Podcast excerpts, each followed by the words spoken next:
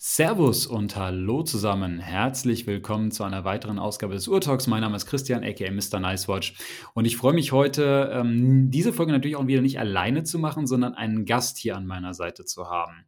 Und zwar habe ich mir einen Mann eingeladen, der sich den Traum erfüllt hat, den sicherlich viele der Uhrenliebhaber da draußen träumen, nämlich den der eigenen Uhrenmarke.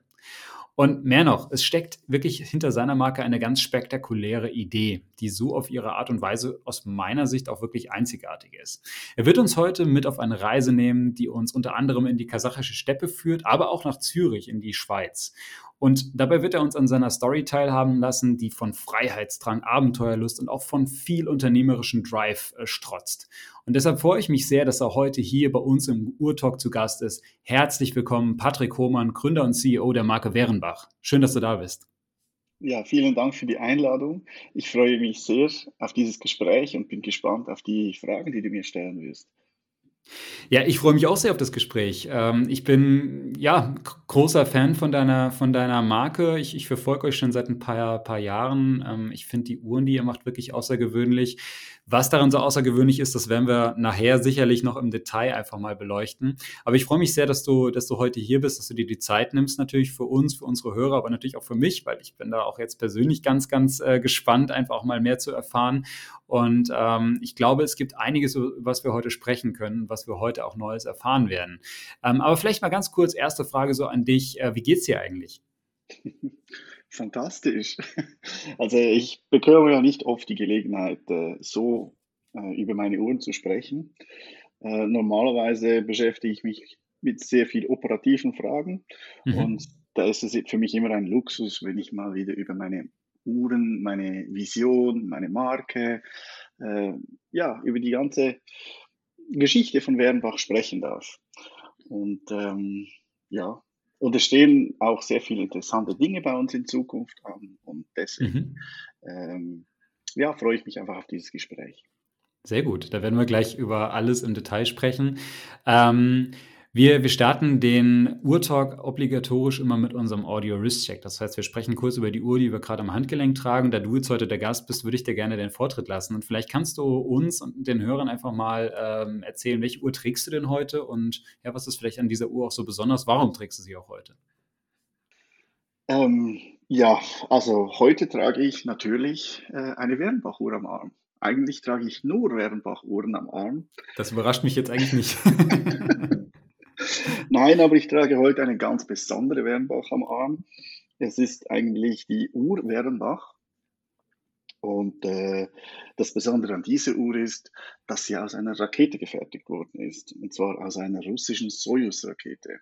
Mhm. Und äh, der, der, Grund, warum ich die damals gefertigt habe, äh, das war natürlich äh, die Vorstellung, äh, diese Emotionen dieser Rakete äh, oder des Weltalls vollumfänglich einzufangen.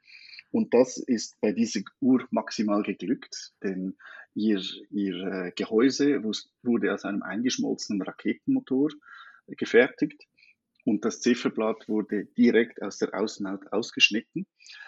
Ähm, und äh, ja, eben, was mich damals so beflügelt hat, dieses Projekt umzusetzen, das war natürlich Kopfkino, oder? Und ähm, für mich persönlich war das ein, ein, wie soll ich sagen, ein enormer Kraftakt von dieser Idee bis zur Uhr. Und äh, ja, diese Uhr, so wie ich sie jetzt hier am Arm trage, gibt es heute gar nicht mehr im Verkauf. Wie, wie heißt das Modell oder hat die, hat die einen Namen irgendwie? Ähm, puh, ich weiß nicht mal mehr, wie es geheißen hat. Keine Ahnung. Ähm, es ist einfach meine Uhr Wehrenbach. Ähm, und äh, nee, ich weiß, ich weiß tatsächlich nicht mehr, wie die, also es war eine Soyuz-Uhr, so haben mhm. wir sie damals genannt. Heute haben wir auch, nennen wir unsere Uhren auch Soyuz-Uhren, also Soyuz 01, 02 und in Zukunft dann auch 03. Mhm. Ähm, und äh, diese, dieser Name, diese, diese 01, 2 und 3, das gab es damals äh, in der Form noch nicht. Ähm, Ja. Aber von der, von der Form her, also vielleicht beschreibst du sie einfach mal, ist die, ist die so wie die, wie die heutigen Soyuz äh, 01 und 02 Modelle, die man sich auch bei dir auf der Webseite anschauen kann? Also wir kommen später noch zu den ganzen Kollektionen, da kommen wir nochmal im Detail drauf. Aber ähm, einfach so, wie, wie, wie kann ich mir die Uhr jetzt vorstellen? Ja, sie ist tatsächlich, ja, also sie ist schwierig vorstellbar, weil diese Uhr gibt es tatsächlich so heute nicht, weil mhm. es ist ein Chronograph. Und ah, okay. äh, er hat quasi ausgedrehte, eine ausgedrehte Minuterie. Mhm. Und äh, also das Zifferblatt ist olivfarben, so wie ja 80 Prozent der Soyuz-Rakete ist. Mhm. Ähm, und dann dadurch, dass die, die, diese kleinen Zeiger äh, ausgedreht sind, äh, muss man sich auf dem Zifferblatt einfach so drei äh, Sektionen, äh, abgedrehte Sektionen vorstellen, wo man das blanke Aluminium sieht. Und das mhm. sieht äh, sehr elegant aus. Und äh, für, mich, für mich ist es ganz klar, dass diese Uhr, äh, das wird dann wahrscheinlich die Soyuz 04 sein, wieder auf den Markt kommt. Aber wir müssen die komplett neu entwickeln, weil die Produktionskosten für diese Uhr so dermaßen teuer waren, äh, dass, dass es einfach nicht, äh, ja, dass, dass man da einfach nicht vernünftig, äh, dass man die Uhr nicht zu einem vernünftigen Preis verkaufen konnte, bei dem auch wir noch was dran verdienen. Und deswegen haben wir die aus dem Sortiment genommen. Mhm. Okay. Ah, interessant. Also vielleicht kannst du uns ähm, oder mir vielleicht später mal ein Bild von der Uhr schicken und wenn wir die Folge dann rausbringen, dann würde ich einfach davon ein Bild mal bei uns auf dem Uhrtalk Instagram-Kanal posten, dann können sich die Hörer die mal anschauen. Also gerade wenn du sagst, dass es eine Uhr ist, die es ja so aktuell auch nicht mehr gibt, mhm. äh, ist das sicherlich interessant, das mal zu sehen. Ähm, also vielen, vielen Dank dafür. Wir kommen gleich noch auf deine Story. Du hast jetzt schon so ein bisschen was vorweggenommen. Ähm, das, das, ist, das ist super. Äh, ich würde ganz kurz mal mit dem Audio Wrist Check weitermachen. Ich habe heute ähm, ja auch einen Chronograph am Handgelenk, ähm, auch so eine, so eine Fliegeruhr, ein Breitling Navitimer trage ich gerade. Das war für mich äh, so die Uhr, ich hatte es auch im Podcast schon ein paar Mal erzählt, die so ein bisschen für mich der Einstieg in die Welt der Uhren war, so die erste große Liebe für mich, für mich damals so als, als neuer Uhrensammler äh, oder als ich angefangen habe, mich mit der Materie zu beschäftigen. Und ja, die, die Uhr habe ich jetzt heute hier am Handgelenk aber ist, ähm, soll jetzt heute gar nicht das Thema sein. Heute soll es natürlich jetzt ganz besonders um, um deine Uhren, deine Modelle gehen, die du entwickelt hast. Okay, cool, danke. Vielleicht ähm, zum, zum Beginn, ähm, vielleicht können, können wir noch mal kurz einen Schritt zurückgehen, bevor wir jetzt, äh, du hattest ja eben auch schon mal erzählt, so, so Raketenuhren und so, bevor wir da jetzt im Detail drauf eingehen, ähm, vielleicht einfach gerade noch mal einen Schritt zurück und du gibst vielleicht unseren Hörern einfach mal so ein Intro. Wer, wer bist du eigentlich und, und, und wie, wie kamst du auch zu dem Thema Uhren? Was war vielleicht auch deine erste Uhr? Was war so dein Einstieg in, in diese Welt der Uhren? Das waren mehrere Fragen gleichzeitig. Die schwierigste Frage ist, wer bist du eigentlich? ähm, ja, äh, ich bin ein leidenschaftsgetriebener Mensch. Ja? Mhm. Und ähm, äh, vielleicht auch, äh, ich habe mal Wirtschaft studiert, ich liebe es aber auch in, in ganz anderen, äh, über ganz andere Themen oder Bereiche nachzudenken, wie Wirtschaft oder Unternehmertum. Äh, das werden wir, auf das Thema werden wir dann vielleicht später auch noch eingehen. Ähm, aber damals, als ich diese verrückte, spontane Idee gehabt hatte, ja, man könnte doch eine Uhr aus einer Weltallrakete bauen, äh, da war es weder die Uhr an und für sich, die mich fasziniert hat, noch das Thema Rakete, noch das Thema Weltall. Sondern was mich dort fasziniert hat, das, war, das waren die Emotionen, die, mhm. die, die, die, damit verbunden sind. Für mich ist das Weltall äh, ein Bereich, äh, zu dem wir keinen Zugang haben. Mhm. Und deswegen übt er eine gewisse Faszination auf uns aus, obwohl es da oben ja gar nichts gibt. Ja, ähm, und die Rakete, das ist, das ist für mich ein Objekt, mit dem wir Menschen unsere eigenen Grenzen überwinden und indem wir die, in diesen Bereich gelangen, wo man sonst einfach keinen Zutritt hat. Ähm, gleichzeitig ist das ein Objekt, zu dem man ebenfalls keinen Zutritt hat. Ein Objekt, das äh, von unsäglicher Kraft strotzt. Ja? Mhm, mh. Und äh, die Uhr, das ist für mich das äh, Objekt, äh, das Schmuckstück des Mannes schlechthin. Und damals die Vorstellung, äh, sich diesem absolut surrealen äh, Vision zu widmen, die hat für mich irgendwie Abenteuer versprochen und diese Kombination aus all diesen, aus diesen Dingen, die hat dazu geführt, dass ich tatsächlich keinen einzigen Rückschlag ähm, oder dass ich einfach all diese Hürden überwunden habe und mich schlicht und einfach nicht mehr habe bremsen lassen, diese, diese Vision zu realisieren. Mhm. Und ähm, ja, also nochmal zusammengefasst, es sind die Emotionen, die mich faszinieren und natürlich eine schöne Uhr. Das ist einfach, das ist für mich natürlich auch etwas enorm Emotionales, weil man sich auch ab der Technik freuen kann. Mhm. Aber es ist tatsächlich so, dass die Technik für mich äh, ein sekundärer Aspekt ist. Weil das ist ja das, was Wernbach eigentlich von vielen anderen Uhrenherstellern unterscheidet. Äh, bei mir fängt es mit den Emotionen an, bei vielen anderen Uhrenherstellern fängt es bei der Technik an. Mhm. Und ähm, ja. Ich glaube, diese Emotionen, die hast du jetzt gerade schon in, den, in, dieser, dieser kurzen Vorstellung zu dir oder was, was dich so auch antreibt, ähm, auch, auch, sehr gut rübergebracht, weil auch gerade diese drei Themenbereiche, die du jetzt eigentlich genannt hast, ähm, zum einen Weltall, zum anderen irgendwie diese, diese brachialen Maschinen, diese Raketen, die quasi uns Menschen in, ins Weltall befördern.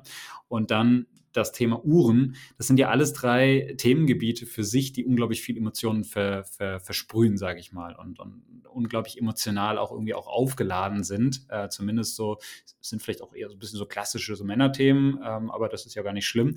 Aber äh, das sind alles für sich so Themen, da irgendwie, da hat man, hat man direkt ein Bild, da, da, da, das erzeugt, das macht was mit einem.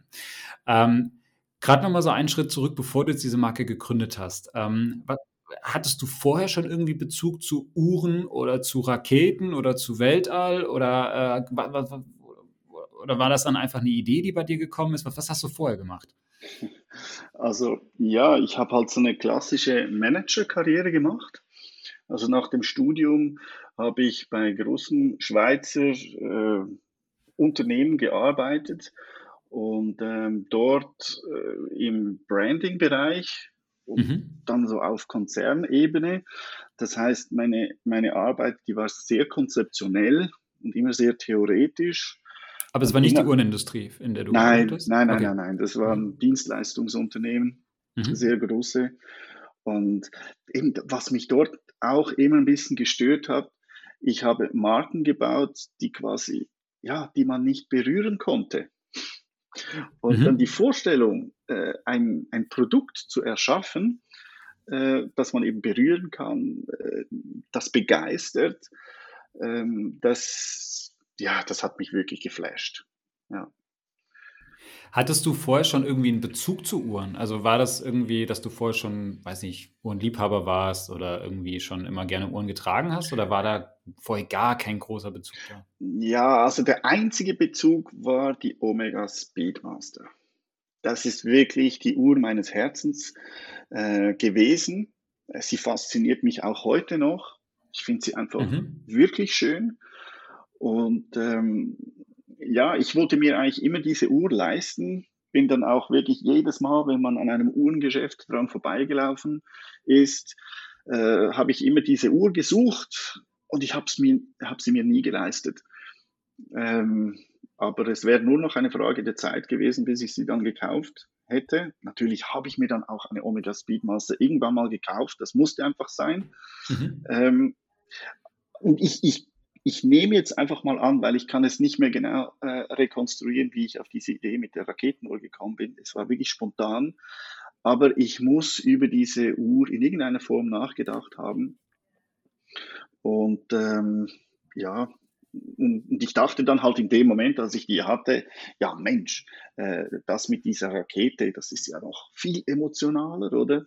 Mhm. Ähm, weil ich dann auch wirklich diese DNA in der Uhr drin habe ja, äh, also das, das war wirklich alles. Also ich habe mich früher weder mit mit Uhrwerken noch mit, mit Uhrenbrands äh, auseinandergesetzt. Auch habe ich nie irgendwie, ich habe keine Literatur zum Weltall gelesen, sondern mhm. ich war ein ganz äh, normaler Kerl, der, der irgendwie, wenn es mal in der Zeitung irgendetwas über, über äh, Weltall stand, das habe ich dann schon gelesen, äh, genauso auch mit Uhren, mhm. aber nie über das hinaus. Das hat mich dann erst danach äh, ja. angefangen zu interessieren. Aber das ist ja sehr interessant, weil jetzt würde man normalerweise denken, wahrscheinlich du, du irgendwie kommst irgendwie schon aus dieser ganzen äh, ja, Uhrenindustrie, hast da vielleicht gearbeitet und hast dann da irgendwie einen Bedarf gesehen oder vielleicht auch aus einer Leidenschaft heraus, wo du gesagt hast, ja, okay, ich, ich sammle seit, seit vielen Jahren Uhren und habe gedacht, okay, das und das wär, wär, würde mir jetzt noch fehlen und das mache ich jetzt einfach selbst. Äh, sondern es ist ja tatsächlich dann wirklich, wie du sagst, aus, aus einem ganz anderen Bereich herkommt und dann eher so von diesen Emotionen getrieben, wo du gesagt hast, das sind irgendwie Bereiche, die dich äh, faszinieren oder die Emotionen, ähm, ja, wo, wo, ganz viel Emotionalität drin steckt und äh, irgendwie auch diese, dieses Interesse und die Begeisterung, was du auch gesagt hast, eine Marken aufzubauen, die man anfassen kann. Also wo man wirklich was, wo man wirklich was, was fühlen kann. Ne? Also jetzt nicht nur, äh, wie man, wie man es halt häufig so hat, gerade so im, im Dienstleistungsbereich oder so, weil das irgendwie so, ja, nicht, nichts Greifbares ist am Ende des Tages. Absolut, ja. Nein, mhm. es ist, es ist wirklich so. Und ich meine, das ist, das, das führt ja dann auch dazu, also, wie soll ich sagen, wir haben ja auch keine Uhren, die irgendwie eine typische Taucheruhr ist oder eine typische Fliegeruhr, sondern das, unsere, unser ganzes Uhrensortiment oder alles, was wir machen, wird eigentlich von, von, von dieser ursprünglichen Idee abgeleitet mit dem Material. Und das führt ja, und, und deshalb sage ich ja auch, wir haben die Raketenuhr entwickelt oder unsere mhm. Uhren sind Raketenuhren. Das ist ein mhm. Begriff, den gibt man, den gibt es äh, als solches gar nicht. Und ähm, ja, und, und um diese Ideen werden die Uhren äh, entwickelt, ganz einfach. Mhm. Okay, dann, dann lass uns jetzt mal, äh, wir sind jetzt immer wieder so ein bisschen um das Thema schon, schon drumherum geschlichen. Ähm, dann lass uns jetzt mal da so richtig, richtig einsteigen. Ähm, du hattest es eben auch schon mal, oder witzigerweise hattest du eben ja auch schon mal so eine Uhr äh, genannt mit der Omega Speedmaster, die vielleicht so am, äh, was, was jetzt am Markt bekannt ist, so am nächsten an diesem Thema irgendwie dran ist mit der Moonwatch, ja, das ist ja die, die große bekannte Geschichte. Jetzt, jetzt macht ihr Raketenuhren. Du hast eben schon mal gesagt, dir kam einfach irgendwann mal so diese Idee. W wann war das genau und, und was war dann konkret diese Idee? Also, ja, hol uns da nochmal rein in diesen Moment und, und äh, auch wann das war. Wie, wie lange liegt das jetzt schon zurück? Ja, also es ist, es liegt etwa, es liegt ungefähr zwölf Jahre zurück. Ähm, die Firma habe ich anschließend äh, zwei Jahre später dann gegründet. Mhm. Und damals war es auch so, dass ich mir noch über andere äh, Objekte Gedanken gemacht habe, die man, die man äh, für eine Uhr verwenden könnte. Aber es war dann einfach plötzlich dieses, ähm, ja, das, das, die verrückteste Idee, das war einfach, man könnte doch eine Uhr aus einer Weltallrakete machen. Und die habe ich dann umgesetzt. Äh, aber eben, und es ging da, damals halt auch wirklich darum, äh, wie kriege ich diese Emotionen, äh, wie kriege ich diese Emotionen ans Handgelenk? Und das war halt beim Joggen unter der Kreisen doch so diese Gedanken so wirr. Das kenne ich, ja. Äh, mhm. Ja, und plötzlich war dieser Gedanke da und der hat mich fast, der hat, der hat wirklich fast, ich bin fast eingebrochen äh, weil das mir so in die Knie gefahren ist.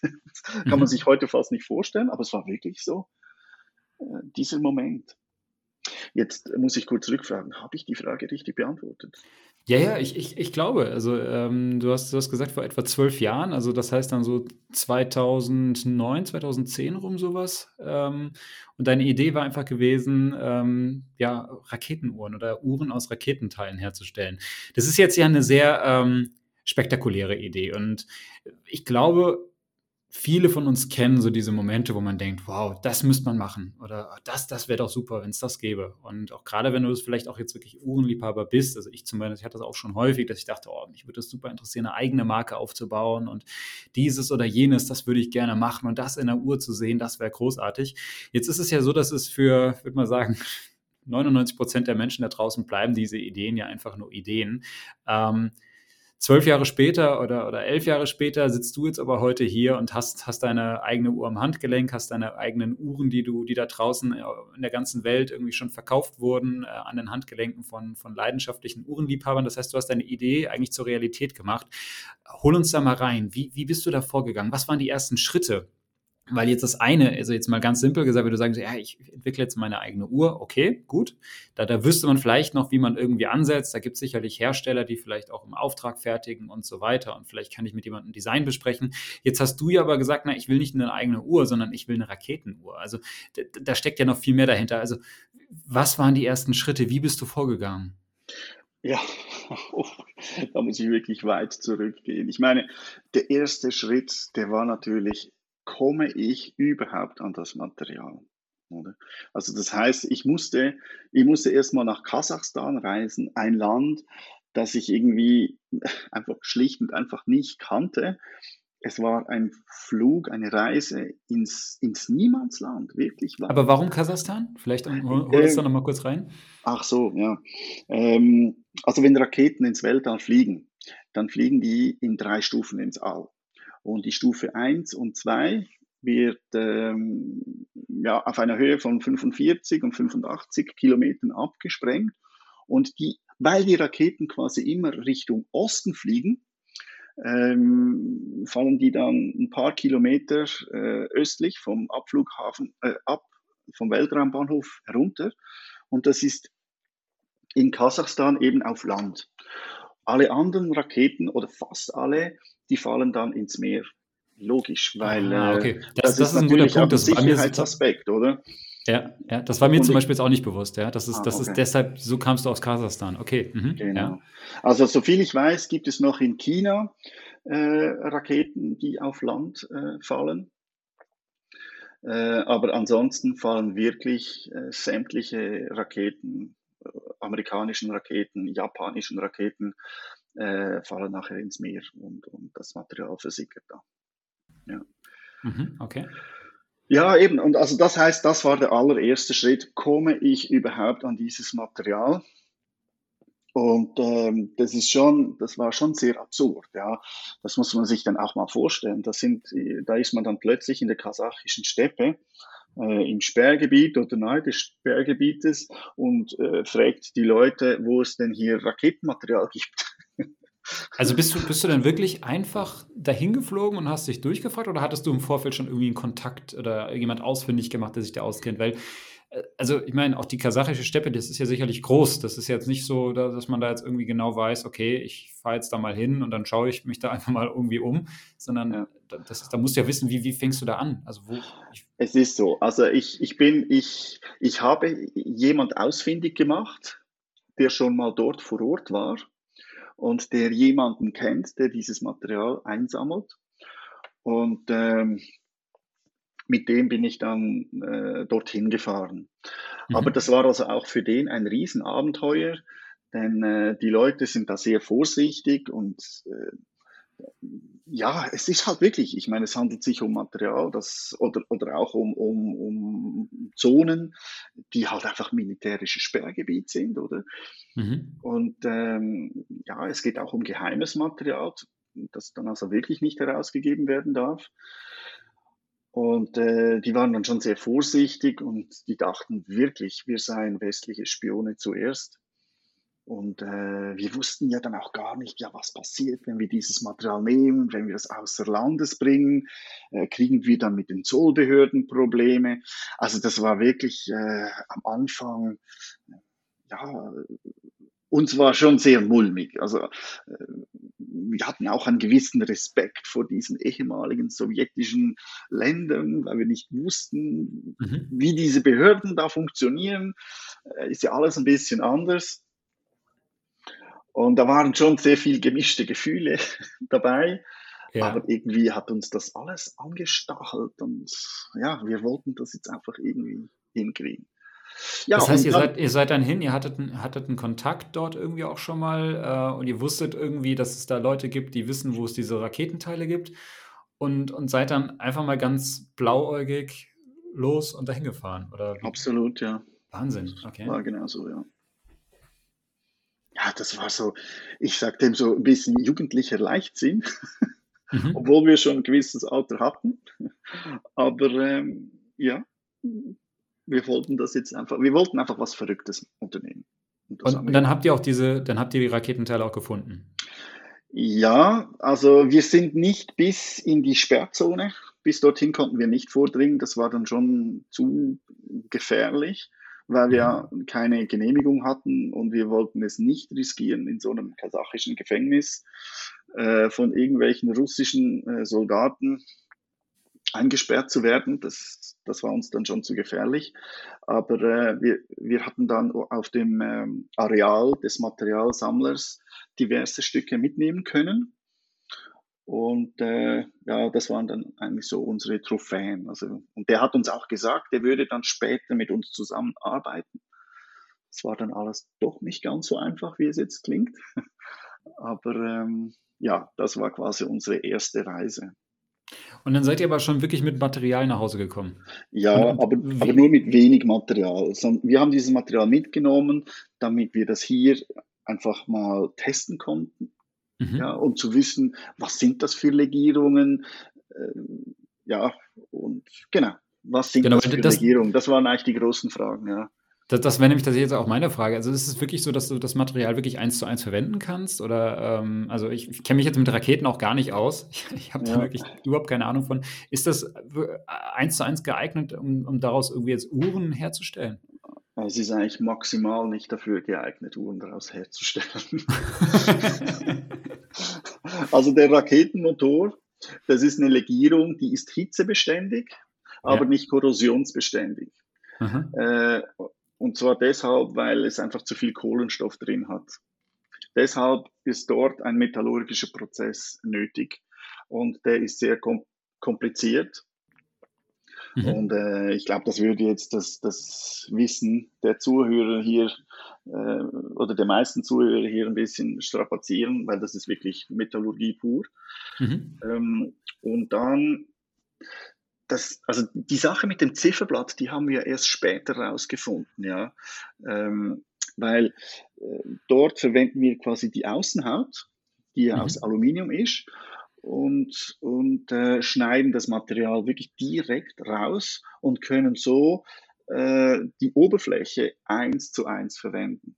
Das mhm. heißt, wenn wir das, den Raketenmotor, den Raketenmotor einschmelzen, dann ist das nicht mehr das originale Material. Weil sobald mal etwas einschmilzt, ist es eigentlich ja. schon mal nicht mehr dasselbe.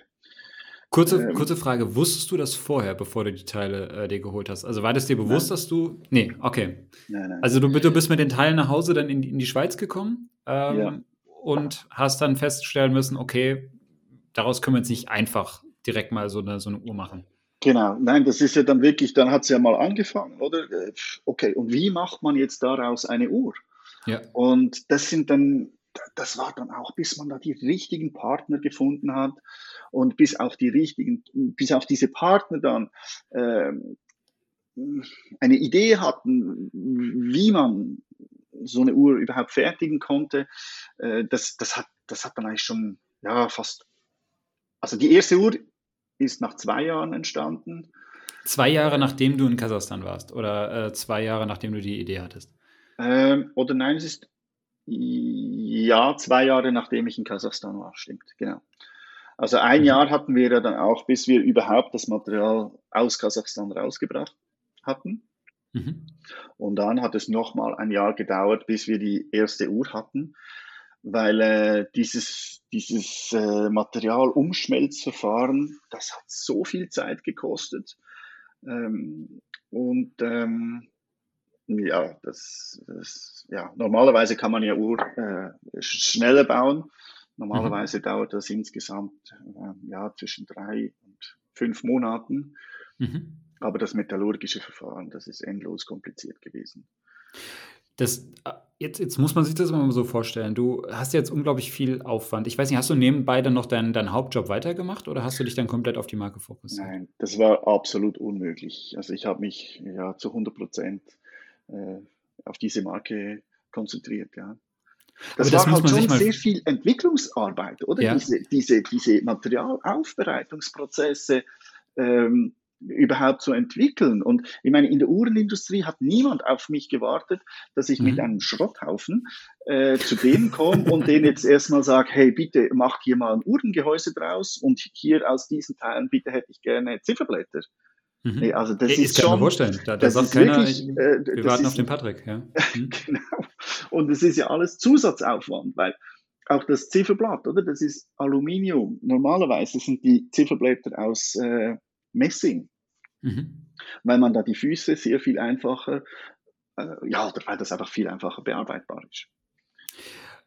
Aber äh, man muss sich das mal vorstellen. Also ich will, ich, sorry, wenn ich jetzt auf diesen Punkt immer so, so eingehen möchte, aber ähm, du hast deinen Job aufgegeben, du hast eine, sagen wir mal, verrückte Idee, ja, und, und denkst, okay, wir, ich, ich habe A, keine Ahnung, wie man eigentlich Uhren macht, äh, ich habe auch keine Ahnung, wie ich das jetzt hier umsetzen will und ich will auch noch dazu Raketenuhren äh, bauen ich, ich weiß am Anfang auch gar nicht, wie ich an die Teile komme. Okay, das habe ich dann irgendwie hingekriegt. Dann war ich in Kasachstan, habe mir da irgendwie ein paar Teile auch mitgenommen. Das hat irgendwie funktioniert scheinbar.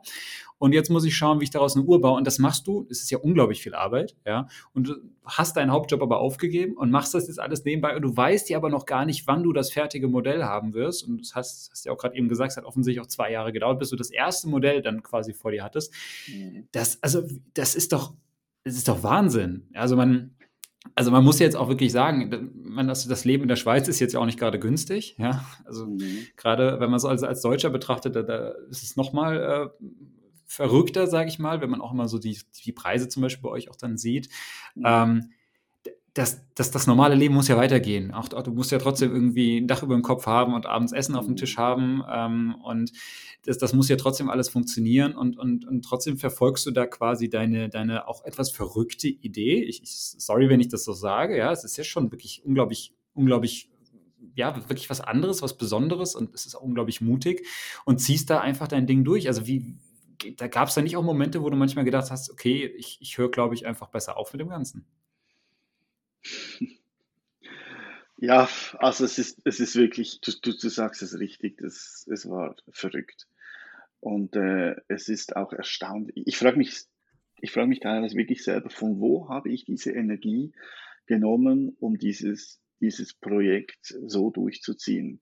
Mhm. Ähm, und ich kann es mir immer nur mit, mit, äh, damit begründen, dass ich offenbar ein sehr naiver Mensch sein muss der ein unglaubliche, eine unglaubliche, ein unglaublicher Wille äh, mitbringt, ein unmögliches Projekt zu realisieren, ähm, das einfach, ja, das, ich wollte das, ich weiß nicht, ob es irgendwann mal war, dass ich es mir selber äh, beweisen musste.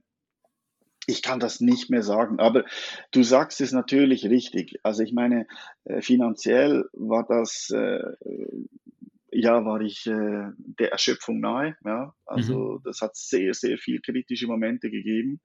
Mhm. Und auch, äh, also kannst es dir vielleicht vorstellen, wie meine Frau auf diese Themen reagiert hat. Mhm. Also das hat schon wirklich Spannungen gegeben und, und, und auch, äh, ja, familiär an die Grenzen gebracht. Also es hat uns in allen Belangen an die Grenzen gebracht. Und äh, irgendwie habe ich das Gefühl, dass das einfach irgendwann noch, irgendwann noch was richtig Schönes wird. Und ich habe selbst heute das Gefühl, dass wir erst am Anfang stehen. Mhm. Ähm, ja, und das, das gibt mir diese Kraft und, und ich glaube, meine Frau hat einfach gemerkt, Patrick lässt sich nicht ändern. Das ist hoffnungslos. Ja. Ähm, ja, und das ist aber gleichzeitig auch wirklich die Schattenseite dieses ganzen Projektes, dass es mir einfach äh, sehr viel, ja, Kraft in der Familie genommen hat. Und äh, also wir sind immer noch zusammen, wir sind glücklich und ich glaube auch, dass wir eine ganz nette Familie sind. Mhm. Aber, ähm, aber ja, das ist wirklich die Schattenseite. Also, Jetzt kann ich mir vorstellen, also gab es sicherlich auch oftmals Momente, wo, äh, also ich, Gott, ich will jetzt gar nicht zu, zu, zu privat werden, aber sicherlich gab es da Momente, wo es, wo es dann auch sehr, äh, wo vielleicht auch deine Frau dann sehr an dir gezweifelt hat oder wo es dann auch wirklich gekriselt hat, weil sowas mhm. natürlich auch sehr schwierig ist und das ist ja auch eine Zerreißprobe, äh, gerade auch für eine Beziehung, aber ich kann mir auch vorstellen, gerade auch in, zum Beispiel im Freundeskreis oder so, wenn man dann erzählt, naja, man verfolgt ja dieses Projekt, wahrscheinlich werden, werden da auch viele gedacht haben, okay, der Patrick, das, der, der, der spinnt da vielleicht so ein bisschen jetzt gerade irgendwie und das, das wird doch nichts. Ähm, auch wenn, wenn man es vielleicht dann nicht so offen ausspricht, aber ich kann mir schon vorstellen, dass das dann der eine oder andere gedacht hat. Ja, weil es ist ja wirklich, ähm, es ist ja ein wahnsinniges Projekt. Es, es klingt immer so, äh, es klingt immer so einfach, naja, da hat jemand seine Uhrenmarke aufgemacht äh, oder aufgebaut. Und deshalb will ich da gerade so ein bisschen, vielleicht deshalb reite ich da auch gerade so ein bisschen drauf rum, weil ähm, ich kann mir vorstellen, dass das, dass das unglaublich viel Arbeit ist. Und das ist, da, da steckt so viel dahinter. Und gerade wenn man das dann noch in einem Bereich macht, von dem man sich auch vielleicht auch gar nicht auskennt. Ich glaube, es wäre was anderes, wenn du vielleicht vorher aus der Uhrenwelt irgendwie komm, kommst und hast da schon deine Kontakte und weißt, wo kriege ich das her und wer kann dies und das und jenes. Aber du musstest dir das ja alles von null erarbeiten. Das ist, das ist eine wahnsinnige Herkulesaufgabe. Also habe ich großen Respekt vor, ja, muss ich wirklich sagen. Das, das, das ist wirklich so. Und ähm, ich weiß jetzt gar nicht, ob du noch vorhast, über den Roman zu sprechen oder ob wir da einen kleinen Einschub machen wollen. Gerne, bitte, gerne. Ich, ich, hatte, ich hatte das auch nochmal auf der Agenda hier, aber bitte, macht, macht den Einschub. Hol uns auch da mal mit rein. Ja, weil eben, also wenn wir von diesen, von diesen Phasen des Rückschlags sprechen, die waren ja teilweise schon so, dass auch meine Partner gesagt haben, wir, wir, wir glauben einfach nicht mehr dran, oder? Also es ist unmöglich.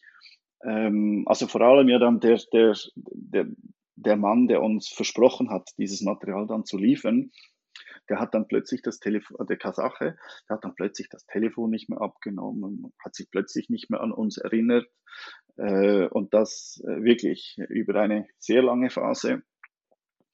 Warum? Was war da der Grund? Gab es dann äh, da Druck ähm, irgendwie auf ihn? Ja, das, das ich, ich, auch ich muss mir das zusammenreimen und ich glaube, das war die Angst. Äh, also es kann sein, dass es die Angst von, vor Roskosmos, der russischen Weltraumagentur war. Mhm. Äh, also die Angst, dass er dieses Material dann nicht mehr einsammeln darf. Ja. Das kann etwas gewesen sein. Mhm. Äh, dann auch ähm, er wusste gar nicht, ja, was will der denn für Material, oder? Er konnte sich nicht vorstellen, dass er mir einen Lastwagen voll Schrott in die Schweiz äh, schicken kann. Also ja. normalerweise, oder? Die, die, die, die zersägen das, diese Raketen absolut lieblos und schmeißen das wirklich so, wie man das sonst mit Schrott macht, mhm. auf den Laster. Und da ist dann also wirklich alles kreuz und quer vermischt, oder? Mhm. Und, und ich glaube, es war auch für ihn sehr viel Unsicherheit und, und ähm, äh, bezüglich der Abwicklung. Und ich glaube auch, Unsicherheit in Bezug auf einen neuen, dermaßen komischen Geschäftspartner, einen Schweizer. Äh, kommt das Geld, kommt es nicht? Und dann natürlich auch von meiner Seite, ich hätte ihm ja niemals dieses Geld einfach mal vorab geschickt. Mhm. Denn ich hätte nicht gedacht, dass nachher dann auch wirklich eine Lieferung kommt. Dann Klar. die Frage, kriegt man das Material überhaupt aus Kasachstan raus? Oder wer kann das überhaupt von Kasachstan? Wirklich in der Steppe, ja, da kann, da kann man nicht einfach einen Schweizer Spediteur hinschicken, äh, mhm. äh, der da mal hinfährt und wieder das Material holt. Nein, das braucht Leute, die quasi mit diesen lokalen Bedingungen dort äh, vertraut sind, oder? Das geht ja tausende Kilometer durch Niemandsland. Mhm. Und ich glaube, diese ganze Konstellation hat dazu geführt, dass wir einfach nicht vorwärts gekommen sind. Und ähm, ja, und, und es hat dann auch wirklich, ich habe dann auch irgendwann mal den Glauben verloren. Und, und in so einem Moment wusste ich nichts Besseres, als einfach anfangen zu schreiben. Und ich wollte okay. irgendwie dieses Projekt noch zu einem erfolgreichen Abschluss bringen. Und das sah ich nur in der Möglichkeit, dass ich mir dann sage, okay, äh, ich schreibe jetzt all dieses, all diese Ereignisse auf ähm, mit dem Ziel, eine einzige Uhr zu bauen. Und diese einzige Uhr, die wäre dann aus diesem Material gewesen, äh, das wir in Kasachstan geborgen haben. Mhm. Und ich, ich musste das einfach, ich, ich, ich habe es nicht ertragen, dass dieses, dieses Projekt äh, zum Scheitern verurteilt war, weil ich habe so viel Zeit schon investiert gehabt Mhm. Ähm, Und, und ich, ja, ich sah in diesem Roman einerseits die Möglichkeit, mich zu beschäftigen, andererseits einfach auch dieses Projekt rund abzuschließen. Glücklicherweise ist ja dann trotzdem alles gut geworden. Aber in, in dem Roman beschreibe ich halt wirklich, wie es von dieser Idee bis zum ersten Sekundenschlag gewesen ist. Mhm. Und ähm, äh, ich weiß nicht, der aufmerksame Zuhörer hat vielleicht gehört, dass ich das Wort Roman verwende und ja. nicht Tagebuch. Ja. Also es hat eine fiktive Komponente drin, die ich jetzt heute nicht verraten werde. Ähm, aber alles, was in diesem Roman steht, ist wirklich wahr. Also ein kleiner, kleiner Widerspruch äh, liegt darin, aber mhm. äh, es ist kein Widerspruch. Und das ist die Hausaufgabe für jeden, der diesen Roman lesen will. wie, wie, heißt der Roman? Wo und wo finden wir ihn? Ja, der Roman heißt Werenbachs Uhr. Und gibt es auch auf Amazon zum Beispiel, oder? Genau, genau, ja. Jetzt ste steht da schon drin Werenbachs Uhr. Was, was ich mich frage, wo kommt der Name Werenbach her? Ach, das ist eben gefährlich, wenn ich jetzt hier genaue, genauere Auskünfte gebe. Mhm. Aber äh, oder anders gesagt, anders gefragt, vielleicht, du heißt Patrick Hohmann. Ich würde man normale, Hohmann. Jetzt würde man normalerweise erwarten, naja, dann heißt die Uhr halt Hohmann beispielsweise. Genau. Oder irgendwie eine Konstellation aus irgendwie deinem Vornamen, deinem Nachnamen, wie auch immer. Aber ähm, Werenbach ist jetzt was komplett anderes. Hat, hat der Name irgendeine Bedeutung? Kannst du da irgendwas zu sagen? Ja, ich nehme ich nehm dann halt einfach gewisse Dinge vorweg, die im Roman stehen. Aber dann machen wir das. Äh, ich hatte die Idee beim Joggen entlang des Wernbachs. Ja? Und, ähm, und habe dann die Uhr quasi, oder der, ja, das ganze Projekt nach Wernbach benannt. Und ähm, im Roman beschreibe ich den Wernbach als meinen besten Freund.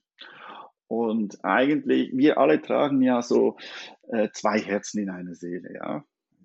Wir haben eine, vernünft, eine, eine vernünftige Seite und wir haben eine wilde Seite. Und im Roman habe ich aus meiner wilden Seite meinen besten Freund gemacht. Das ist der Wernbach. Und hm, es ist, okay. und dadurch, dadurch, und, und der ganze Roman, der lebt eigentlich von, das ist eigentlich eine Freundschaftsgeschichte, ja von diesen zwei Seiten, die man in sich hat. Mhm. Ähm, aber der, der Wernbach ist, wird im Roman als reale Person beschrieben. Das, okay, ist, eigentlich, aber, das ja. ist eigentlich der fiktive Bereich. Und du hattest jetzt aber eben auch schon mal gesagt, Wehrenbach ist auch ein, ein Bach, der in der Stadt Zürich fließt, richtig? Genau, ja. Also für, für die jetzt nicht, nicht Schweizer Hörer unter uns, ähm, die, die, jetzt geografisch das nicht genau wissen, also das ist auch ein, auch ein Bach in, in, Zürich. Das heißt, mhm. auch da kommt dann der Name initial irgendwie her oder diese, diese, genau. dieser Gedanke dann. Okay. Mhm. Genau, ja.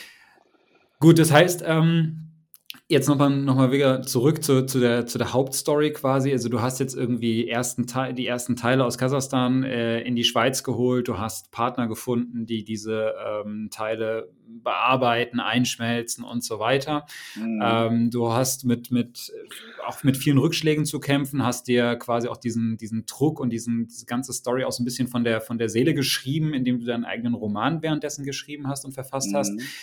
Ähm, und dann zwei Jahre später hast du dann deine erste Uhr plötzlich in der Hand. Mhm. Ähm, und, und, und wie ging es dann weiter? Weil die erste Uhr ist ja jetzt auch dann, okay, hast du jetzt eine Uhr, aber das ist ja jetzt dann auch noch nicht alles. Und, ähm, Absolut. Und wie, wie mache ich jetzt quasi aus diesen, aus diesen Einzelteilen, wie baue ich da eine Uhrenmarke äh, auf? Wie, wie funktioniert das? Also das ist ja schon eine wirklich gute Frage. ähm, also natürlich, es ist genau wie du sagst, plötzlich bin ich mit dieser Uhr da gestanden und musste feststellen, ich habe ja irgendwie ähm, gar, keinen, gar keinen richtigen Business Case, beziehungsweise ich habe mir alles viel zu einfach vorgestellt. Und ich dachte ja, die Leute werden dann schon diese Uhren kaufen, mhm. aber die Uhren damals, äh, das ist eben die Uhr, die ich jetzt hier am Arm trage. Die 7, 7000 Schweizer Franken gekostet. Ähm, und ich dachte mir, ja, der In Preis, der Herstellung für dich, für dich selbst jetzt quasi? Nein, nein, schon, schon, schon etwas weniger. Aber, okay. aber ähm, wenn ich, also das eine sind ja die Herstellungskosten und das andere sind dann ja noch, noch die Betriebskosten. Und ähm, also die Preise dieser Uhren, die haben mir, und die Anzahl Uhren, die ich gefertigt hatte, ähm, haben niemals gereicht, um, um diese, um sämtliche Kosten zu decken. Also wir haben da auch so Kleinstserien gemacht und dass man dort überleben hätte können, da hätten sich die Uhren also quasi von selbst verkaufen müssen. Und ähm, also jeder von uns weiß, äh, alleine die Marketingaufwendungen zu einer Uhr verkaufen, die entsprechen in etwa den Produktionskosten. Das ist, das ist Wahnsinn, oder? Absolut, was, man da, was man da investieren muss. Und ähm, ja, also es hat dann wirklich, äh, bin dann echt also ich meine, es hat sehr viel Berichterstattungen gegeben. Unser Atelier war etwa sieben Quadratmeter groß, äh, wirklich im hintersten Winkel der Stadt Zürich. Äh, und da haben sich schon immer mal wieder irgendwelche Leute hinverlaufen und, und die standen dann da begeistert im Atelier und haben gesagt, ja, so stellen wir uns das vor aber die Umsätze die haben überhaupt nicht dementsprochen, was wir. Aber warst du dann, warst du alleine zu dem Zeitpunkt oder hattest du Partner mit denen? Also gerade weil jetzt, jetzt eine Uhrmarke, und da, da wirst du sicherlich doch irgendwie auch einen Uhrmacher oder sowas brauchen. Genau, ja. Kann ich mir das vorstellen? Ja, genau. Also es war einfach äh, ein Uhrmacher und ich, ja. Ja. Aber okay, der Uhrmacher hat quasi auf Stundenbasis für mich gearbeitet. Hm, okay, okay, verstehe, ja. Ja. So, und das heißt, ähm, du, du hast jetzt dein, dein erstes Modell. Wie viele Stück habt ihr davon herstellen können, von, von der ersten Uhr, die ihr dann irgendwie hattet? Ich weiß es nicht. Also wir haben da äh, pro Jahr nicht irgendwie weniger, das, ich glaube 40, 50 Stück so. Und war das dann alles noch mit dem initialen, mit dem ersten Material, was ihr in die Schweiz geholt habt? Oder habt ihr dann ja. einen Weg gefunden, quasi regelmäßig Material äh, in, in, die Schweiz zu holen? Ja, zwischenzeitig ist, ist, ist das kein Thema mehr für uns. Das ist, mhm. das, das haben wir alles gelöst. Aber, aber zu dem Zeitpunkt, wo du die erste Uhr hattest, wusstet ihr das schon, wie das dann alles funktioniert? Oder habt ihr da euch quasi noch auf das erste, diese erste Ladung quasi, die ihr von Kasachstan in die Schweiz geholt habt, äh, verlassen? Ja, also da, da kommen ja jeweils richtig große Mengen, ja. Äh, mhm. und auch mein Materiallager, das, das, also ich könnte äh, endlos äh, Uhren produzieren. Mhm. Allerdings ist dann, äh, es gibt bestimmte Materialien, die interessanter sind als andere. Mhm. Und äh, das haben wir halt erst später herausgefunden. Mhm. Und äh, ja, also äh, Uhren mit olivfarbener Beschichtung, davon könnte ich tausende machen. Aber Uhren mit äh, speziellen Brandstrukturen, da ist es dann schon, schon sehr knapp. Oder auch das orangene Material von der Motorenverkleidung, äh, das ist quasi wirklich limitiert, einfach durch die Rakete. Mhm. Aber ja, ähm, es ist so, es, es war damals noch sehr, sehr viel unklar und ähm, heute, heute, heute ist das für uns gar kein Thema mehr.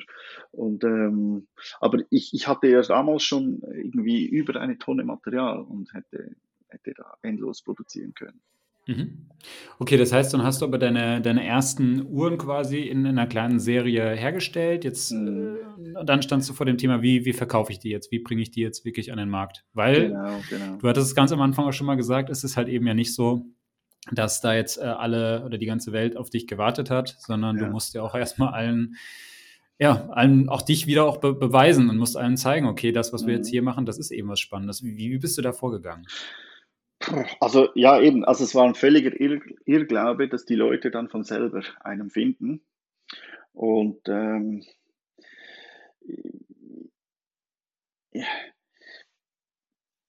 wie soll ich sagen, irgendwann war dann die Idee, dass man das ganze Konzept einfach nochmal neu erfindet. Und äh, ich hatte äh, nach einer Möglichkeit gesucht, die Uhren einfach sehr viel preiswerter zu machen. Und ähm, da war, wie soll ich sagen, der erste, der erste große Schritt war, äh, dass ich innerlich mich dazu überwinden konnte, äh, zu sagen, dass man die Gehäuse nicht mehr aus dem Raketenstahl macht. Und für mich war das aber damals schrecklich, denn ich hatte das Gefühl, mich selbst zu verleugnen. Ähm, weil ja dann plötzlich nur noch das Zifferblatt aus dem mhm. Raketenmaterial war, oder? Und ähm, ich, ich fand einfach, ja, die Außenhaut, die hat nicht diese, die, dieselben Emotionen wie dieser Raketenmotor mit diesen 4,5 Megatonnen Schubkraft, ja. Mhm. Und ähm, ja, aber ich habe mich dann, ich habe mir dann, ich habe mich wirklich dazu gezwungen, das jetzt einfach mal so zu machen. Ich habe nach neuen Uhrwerksherstellern geschaut, neuen Produktionspartnern. Ähm, also ich habe nicht mehr alles hier in der Schweiz oder in Deutschland gemacht. Ähm, und dann habe ich dieses, äh, habe ich äh, mit, mit einem Crowdfunding-Projekt äh, eigentlich einen Befreiungsschlag äh, geschafft. Und ähm, ja, aber eben diese, auch dieser Befreiungsschlag, der war für uns, uns eigentlich sehr ungesund, denn wir haben an diesen Uhren praktisch nichts verdient. Und mhm. äh, sind dann, also man kann sagen, mittlerweile sind wir dank Crowdfunding zu dem geworden, was wir sind. Gleichzeitig sind wir, haben wir, haben diese Crowdfunding-Projekte es uns nicht ermöglicht, ähm, ja, Substanz äh, anzusetzen, oder? Also wir, wir sind eigentlich nach wie vor an diesem Startup-Modus, äh, aus diesem Startup-Modus nicht rausgekommen. Und aktuell reift bei mir tatsächlich der Gedanke, dass wir es auch nicht so schaffen werden äh, und dass wir uns eben doch klassisch mit einem Investor zusammenschließen müssen, ja, und auch die Preise erhöhen müssen, mhm. um, um, um einfach, äh, ja, endlich mal diese Bugwelle zu überwinden. Ja. Okay, das heißt, ähm, also du hast eine Kickstarter, äh, war, war es eine Kickstarter-Kampagne oder? Ähm, ja, das, also wir haben drei Kickstarter-Kampagnen gemacht. Mhm. Und, und kam es darüber dann quasi auf, auf die ersten, äh, die gesagt haben, okay, ich unterstütze dieses Projekt, ich kaufe mir so eine Uhr, aber hast aber auch zum Gleich auch gesagt, eigentlich hast du da mit dieser Kampagne nichts verdient, sondern mhm. ähm, das war dann wahrscheinlich so plus minus null irgendwie circa das Geschäft. Und ähm, hast jetzt aber auch, wenn, du jetzt mal, wenn man jetzt mal heute drauf schaut, ähm, ja, eigentlich eine, eine, richtige Uhrenmarke aufgebaut. Du hast mhm. verschiedene Modelle. Wir können da gleich mal ein bisschen drauf eingehen, was, was man da alles so findet. Also ich, ähm, ja. Sagst aber zugleich noch, du bist auch eigentlich immer noch in diesem Startup-Modus für dich. Ne? Also mhm. auch wenn, wenn du jetzt schon das Projekt so relativ lange jetzt schon hast, aber sagst immer mhm. noch, okay, da, da, ist noch viel, was jetzt eigentlich noch kommen muss und was passieren muss. Mhm. Ja, also viel nicht. Ich, ich, ich brauche einfach, also heute glaube ich, dass ich ohne Investor nicht durchkomme. Mhm. Ähm, weil die Uhren müssen sich einfach sehr viel besser verkaufen. Und das würden sie auch, wenn wir mehr Budget fürs Marketing haben, aber das haben mhm. wir einfach nicht. Mhm. Und dadurch verkaufen wir eigentlich permanent immer zu wenig Uhren, mhm. um diese, die Betriebskosten, die nötigen Betriebskosten äh, zu decken. Mhm. Und das ist einfach, ich sage immer, es ist so ein bisschen ein Sterben auf Raten. Äh, ich brauche ich brauch äh, ein anständiges Team, um einfach auch die Professionalität äh, ähm, hochzuhalten und, und äh, ja, dass ich mich auf wichtige Entwicklungsprojekte konzentrieren kann. Und was wir vorher eben nicht besprochen haben, das eine ist die Uhr, das andere ist die Webseite, das dritte ist die Brand Story. Aber das mhm. vierte, das ist der Vertrieb der Uhren. Und ja. äh, das geht entweder online oder über ein Vertriebsnetz. Für ein Vertriebsnetz, da fehlt mir komplett, fehlen mir die Kontakte. Habe ich keine Ahnung, wie man sowas aufbaut. Mhm. Äh, also bleibt mir eigentlich nur noch äh, das Thema Online. Und auch dort, Online-Marketing, das ist ein Riesenthema.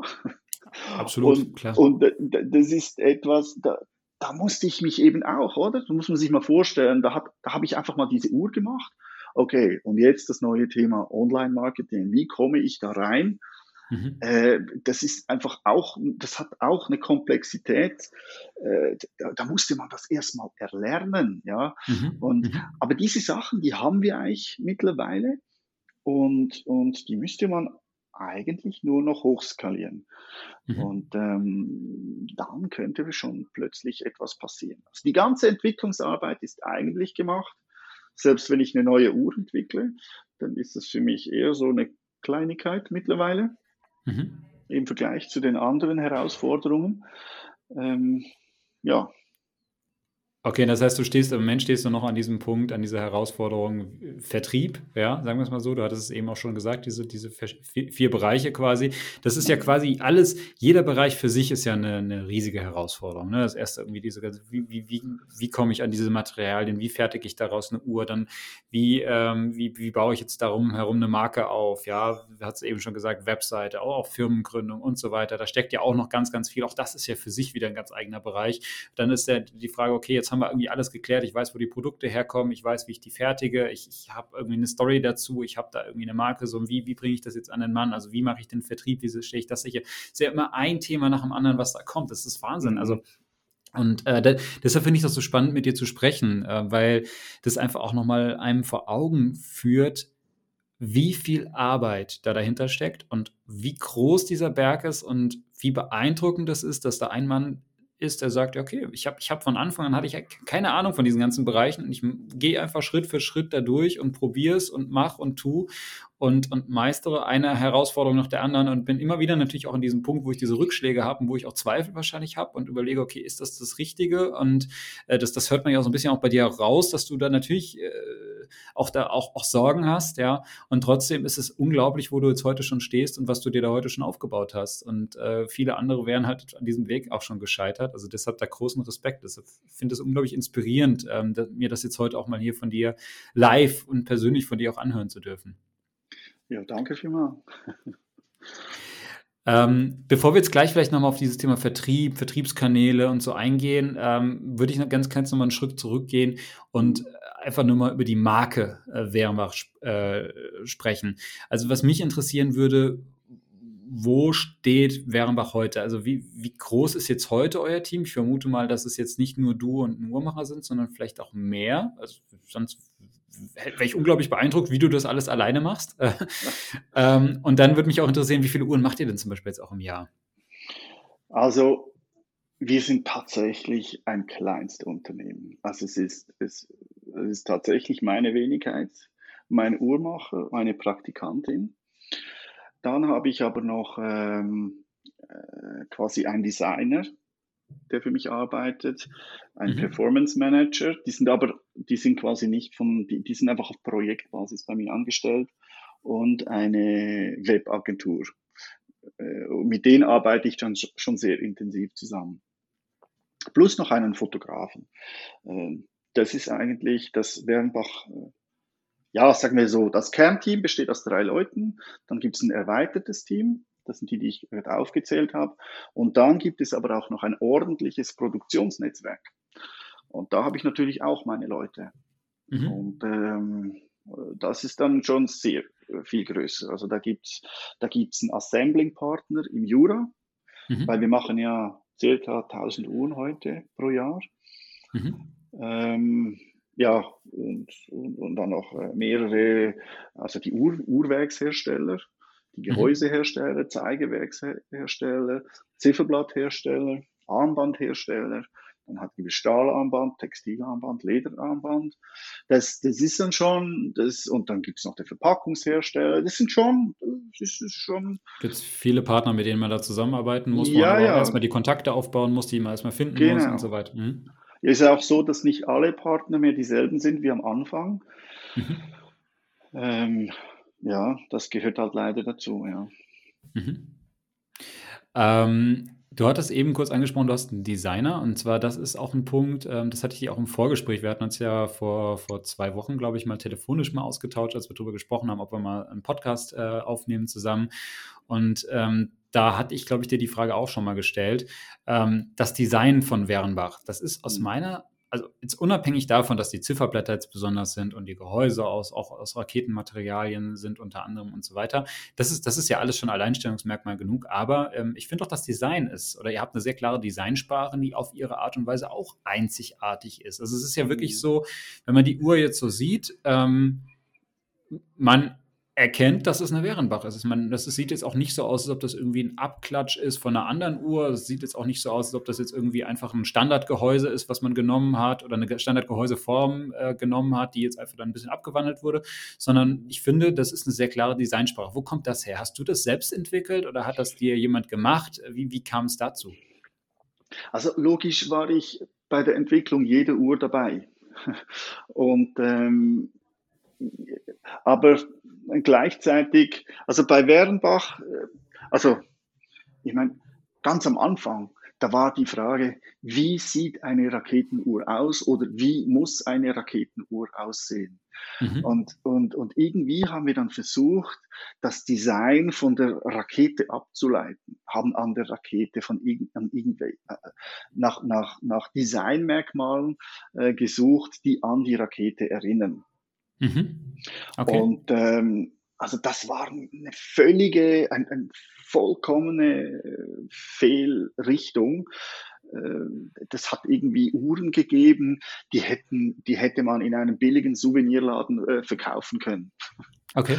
Und irgendwann haben wir uns dann gesagt, ähm, nein, äh, das vergessen wir alles. Es geht nur um die Emotion. Die Leute wissen ja, was in den Uhren steckt. Auch mhm. das war ein Fehler, denn die Leute oder man soll der Uhr ansehen, von wo sie kommt.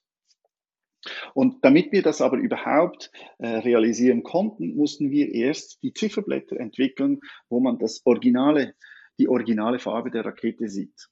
Mhm. Das hatten wir am Anfang ja noch nicht, weil wenn man ja das Gehäuse einschmilzt, dann ja, dann, dann verliert, verliert das, das Material sein wie soll ich sagen, die Originalität, ja. Ähm, nicht nur durchs Einschmelzen, sondern auch durchs Bearbeiten. Da hat man dann keine originalen Kratzspuren mehr drauf. Und äh, genau, es, es, es benötigte also diese, die Fähigkeit, das Material so zu verarbeiten, dass es, ähm, äh, dass es, dass es quasi die originale Oberfläche nicht verliert. Mhm. Und dann war natürlich die nächste Frage, okay, wie machen wir daraus eine schöne Uhr? ja. Und ähm, das war dann schon wirklich, weil das, das Material an und für sich ist, ja, also es ist nicht alles Material einfach interessant, ja. Mhm. Äh, es ist die Geschichte in Verbindung mit, mit der Uhr plus, äh, ja, die Geschichte in Verbindung mit der Uhr die das Material nachher schön macht. Also gerade auch jetzt das olivfarbene Material, das ist an und für sich nicht spannend. Aber wenn man dieses Material gekonnt mit, sagen wir, sagen wir mal, schönen Fräsungen oder Stundenmarkierungen kombiniert, dann mhm. bekommt es plötzlich diese Gegensätzlichkeit. Ähm, rohes Material, äh, perfekte Uhrmacherkompetenz äh, oder einfach dies, diese Präzision. Das bekommt dann plötzlich eine, eine ganz interessante Spannung. Und äh, damit man das aber hinbekommt, da müssen eben drei Leute an einem Tisch sitzen, nämlich der, äh, der Designer, der Hersteller plus ich. Und weil wenn der Designer einfach am Reißpult irgendwas designt, dann kann das sein, dass das so extensiv teuer wird, dass das am Schluss niemand mehr bezahlt. Das heißt, mhm. wir mussten erstmal lernen, was ist überhaupt produktionsseitig möglich, um anschließend ein, ein äh, ansprechendes Design zu machen. Und das ist eigentlich der Kern, ähm, wie wir diese Uhren entwickelt haben. Vom, wir sind vom Material ausgegangen, was können wir daraus machen und haben dann von dem hier einfach eine schöne Uhr gemacht, die und auf diese Uhr erzählen wir dann das, die, die Story der Rakete. Also da steht dann äh, Booster Material drauf, da steht drauf, welcher Name, äh, welches Uhrwerk drin ist. Mhm. Und natürlich kommt dann die ganze uhrmacherische, der ganze uhrmacherische Aspekt auch noch dazu mit dem Werk auf der Rückseite, das man sehen soll und so weiter.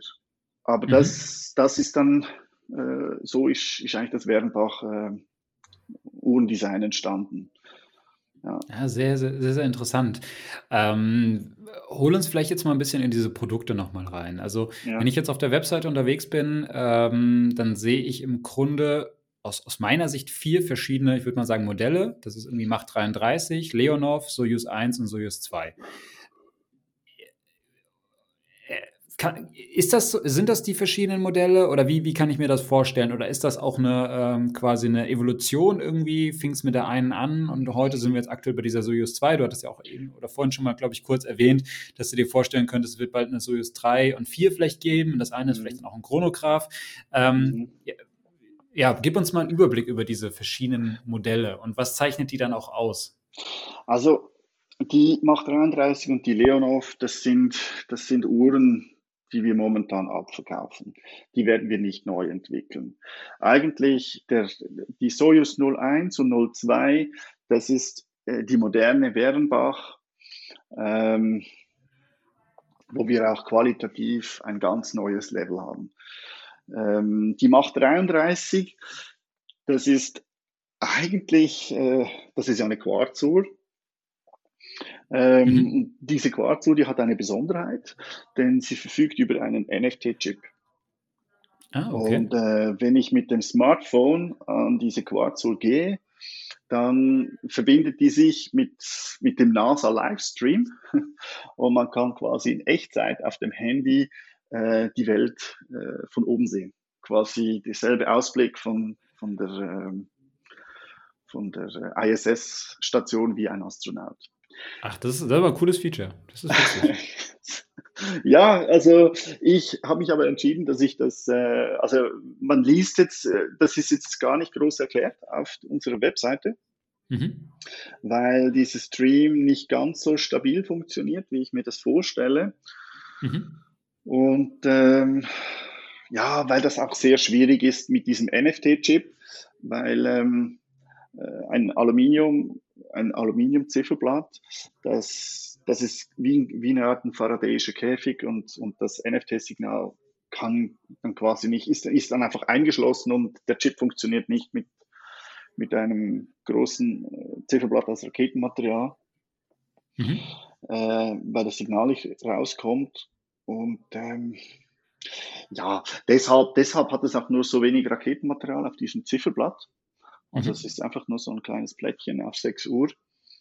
Ähm, ah, okay, verstehe. Ja, ja, und das, ja. das Ding ist einfach auch diese Uhren, also aktuell, wir verschenken die quasi. Ähm, weil ja, auch solche, solche Spezialitäten, die kosten einfach allesamt. Und wenn man das in, in kleinen Stückzahlen macht, dann, mhm. ja, das ist einfach unmöglich, einen Preis von 200, 300 äh, Schweizer Franken zu machen. Mhm. Äh, es geht nicht. Also wir kommen, wir kriegen unser Geschäftsmodell nicht in so eine günstige Uhr rein. Mhm. Das war damals die Idee und da muss ich einfach sagen, also ich, ich hatte ja immer auch die Idee, eine äh, tolle Uhr zu machen im Einste äh, Einsteigerbereich, aber es geht einfach nicht. Das ist ähm, Okay, genau, das heißt also, aber, die, die, die Macht 33, das ist jetzt so ein Auslaufmodell. Ihr habt noch ein paar äh, Rest, ja. Restbestände. Ihr, gebt die auch relativ günstig ab, wenn man auf der Webseite sich das mal anschaut. Das heißt, wahrscheinlich ist das mehr oder minder so zu den Selbstkosten etwa. Ja. Ähm, dann habt ihr diese, die Leonov, das ist auch ein Auslaufmodell? Oder wie? Das ist auch ein Auslaufmodell. Ähm, diese Uhren. Da sind wir aber schon in einem etwas höheren Preissegment, also genau. zum 833. Mhm. Ja, ja, aber ähm, ja, die, die haben ein STP-Uhrwerk und ich bin mit diesem Uhrwerk wirklich gar nicht glücklich. Und ähm, und eigentlich ist die Soyuz 02 das Folgemodell von der Leonov. Mhm. Ähm, und ähm, ja, deswegen läuft die Leonov jetzt aus. Mhm, okay. Und es gibt jetzt aber ganz kurz vielleicht Soyuz 01 und 02. Was ist da der Unterschied? Es gibt, gibt ja beide, sieht man auf deiner Webseite, ne? Ja, also die Soyuz 01, die verfügt über ein gegossenes Zifferblatt. Mhm. Ähm, und dieses Zifferblatt ist eigentlich recht interessant, weil es hat ein 3D-Profil. Mhm. Ähm, ja, das, das ist wirklich, also wenn man sich das auf der Website anschaut, das sieht wirklich schön aus. Also ich habe die jetzt noch nicht live gesehen, aber ähm, das ist wirklich mal was Besonderes, weil normalerweise erkennt man ja immer so ein Zifferblatt ist irgendwie so flach, mehr oder minder, und dann sind halt irgendwie äh, appliziert die Indexe und so weiter. Ja. Und hier ist es jetzt wirklich so, dass es aus einem Guss, wenn man sich das hier gerade unter der Vergrößerung mhm. anschaut, wirklich sehr interessant, hat so ein bisschen so was von Porzellan auf den ersten Blick. Jetzt nicht von der, ähm, nicht von der Farbe, aber so von diesem, man, man sieht, dass es halt wie so, wie so gegossen ist. Ja, es ist schon sehr interessant. Auch das Logo zum Beispiel und, und der, der Werenbach-Schriftzug darunter, das ist ja alles so, äh, wie, ja, eben gegossen. Mhm. Also das ist, ich, das finde ich, ich, dieses Zifferblatt, das hat mich auch immer sehr fasziniert weil es eigentlich sagenhaft einfach ist. Ähm, also dadurch, dass wir bei diesem Guss drei verschiedene Eben, Ebenen ha haben, ist mhm. es eben möglich, die oberste Ebene abzuschleifen. Ja. Und, und dadurch äh, bekommt das Zifferblatt, äh, wird das Zifferblatt lebendig und eben auch attraktiv. Oder mhm. die Kombination von diesen abgeschliffenen Ebenen mit dem rohen Material darunter äh, logisch haben wir dann auch noch äh, gewisse äh, Bezeichnungen wie eben Automatik oder äh, Rocket Material. Nein, Rocket Material ist auch eingegossen. Mhm. Ähm, also wir mussten auch etwas aufdrucken, aber das wenigste ist eigentlich aufgedruckt. Und das mhm. Zifferblatt lebt eigentlich von, von, von diesen drei Ebenen und diesem Schliff. Und das um, ist aber jetzt gegossenes Raketenmaterial in dem ja, Fall dann. Ne? Absolut, mhm. genau. Okay. Ja. Und das, das halt, Gehäuse selbst, äh, ganz, kurz, ganz kurz. Ja, das finde ich eben auch spannend, oder? So entsteht, entsteht eben ein eigenständiges Design. Mhm. Äh, so etwas macht bei keinem anderen Uhr, Uhrenhersteller Sinn. Absolut. Ähm, weil, weil es macht keinen Sinn, irgendwelches Material einzuschmelzen, weil das eben schon auch wieder sehr viel teurer ist wie mhm. ein normales Zifferblatt das ich aus Messing mache. Und dadurch äh, entsteht plötzlich ein Zifferblatt, das absolut einzigartig ist. Mhm. Oder anders wie alle anderen.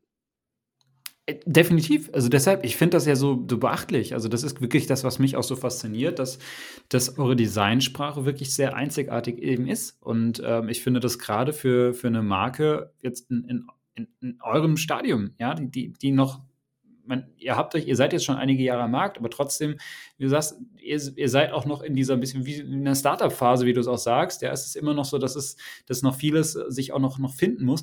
Ich finde es Wahnsinn, wie durchdacht von vorne bis hinten das ganze Konzept eigentlich ist, ja, und, und wie kompromisslos du da eigentlich auch in der Umsetzung bist. Also Wahnsinn, wirklich. Finde ich, finde ich sehr, sehr beeindruckend. Und das, das, das muss man, das muss man einfach so.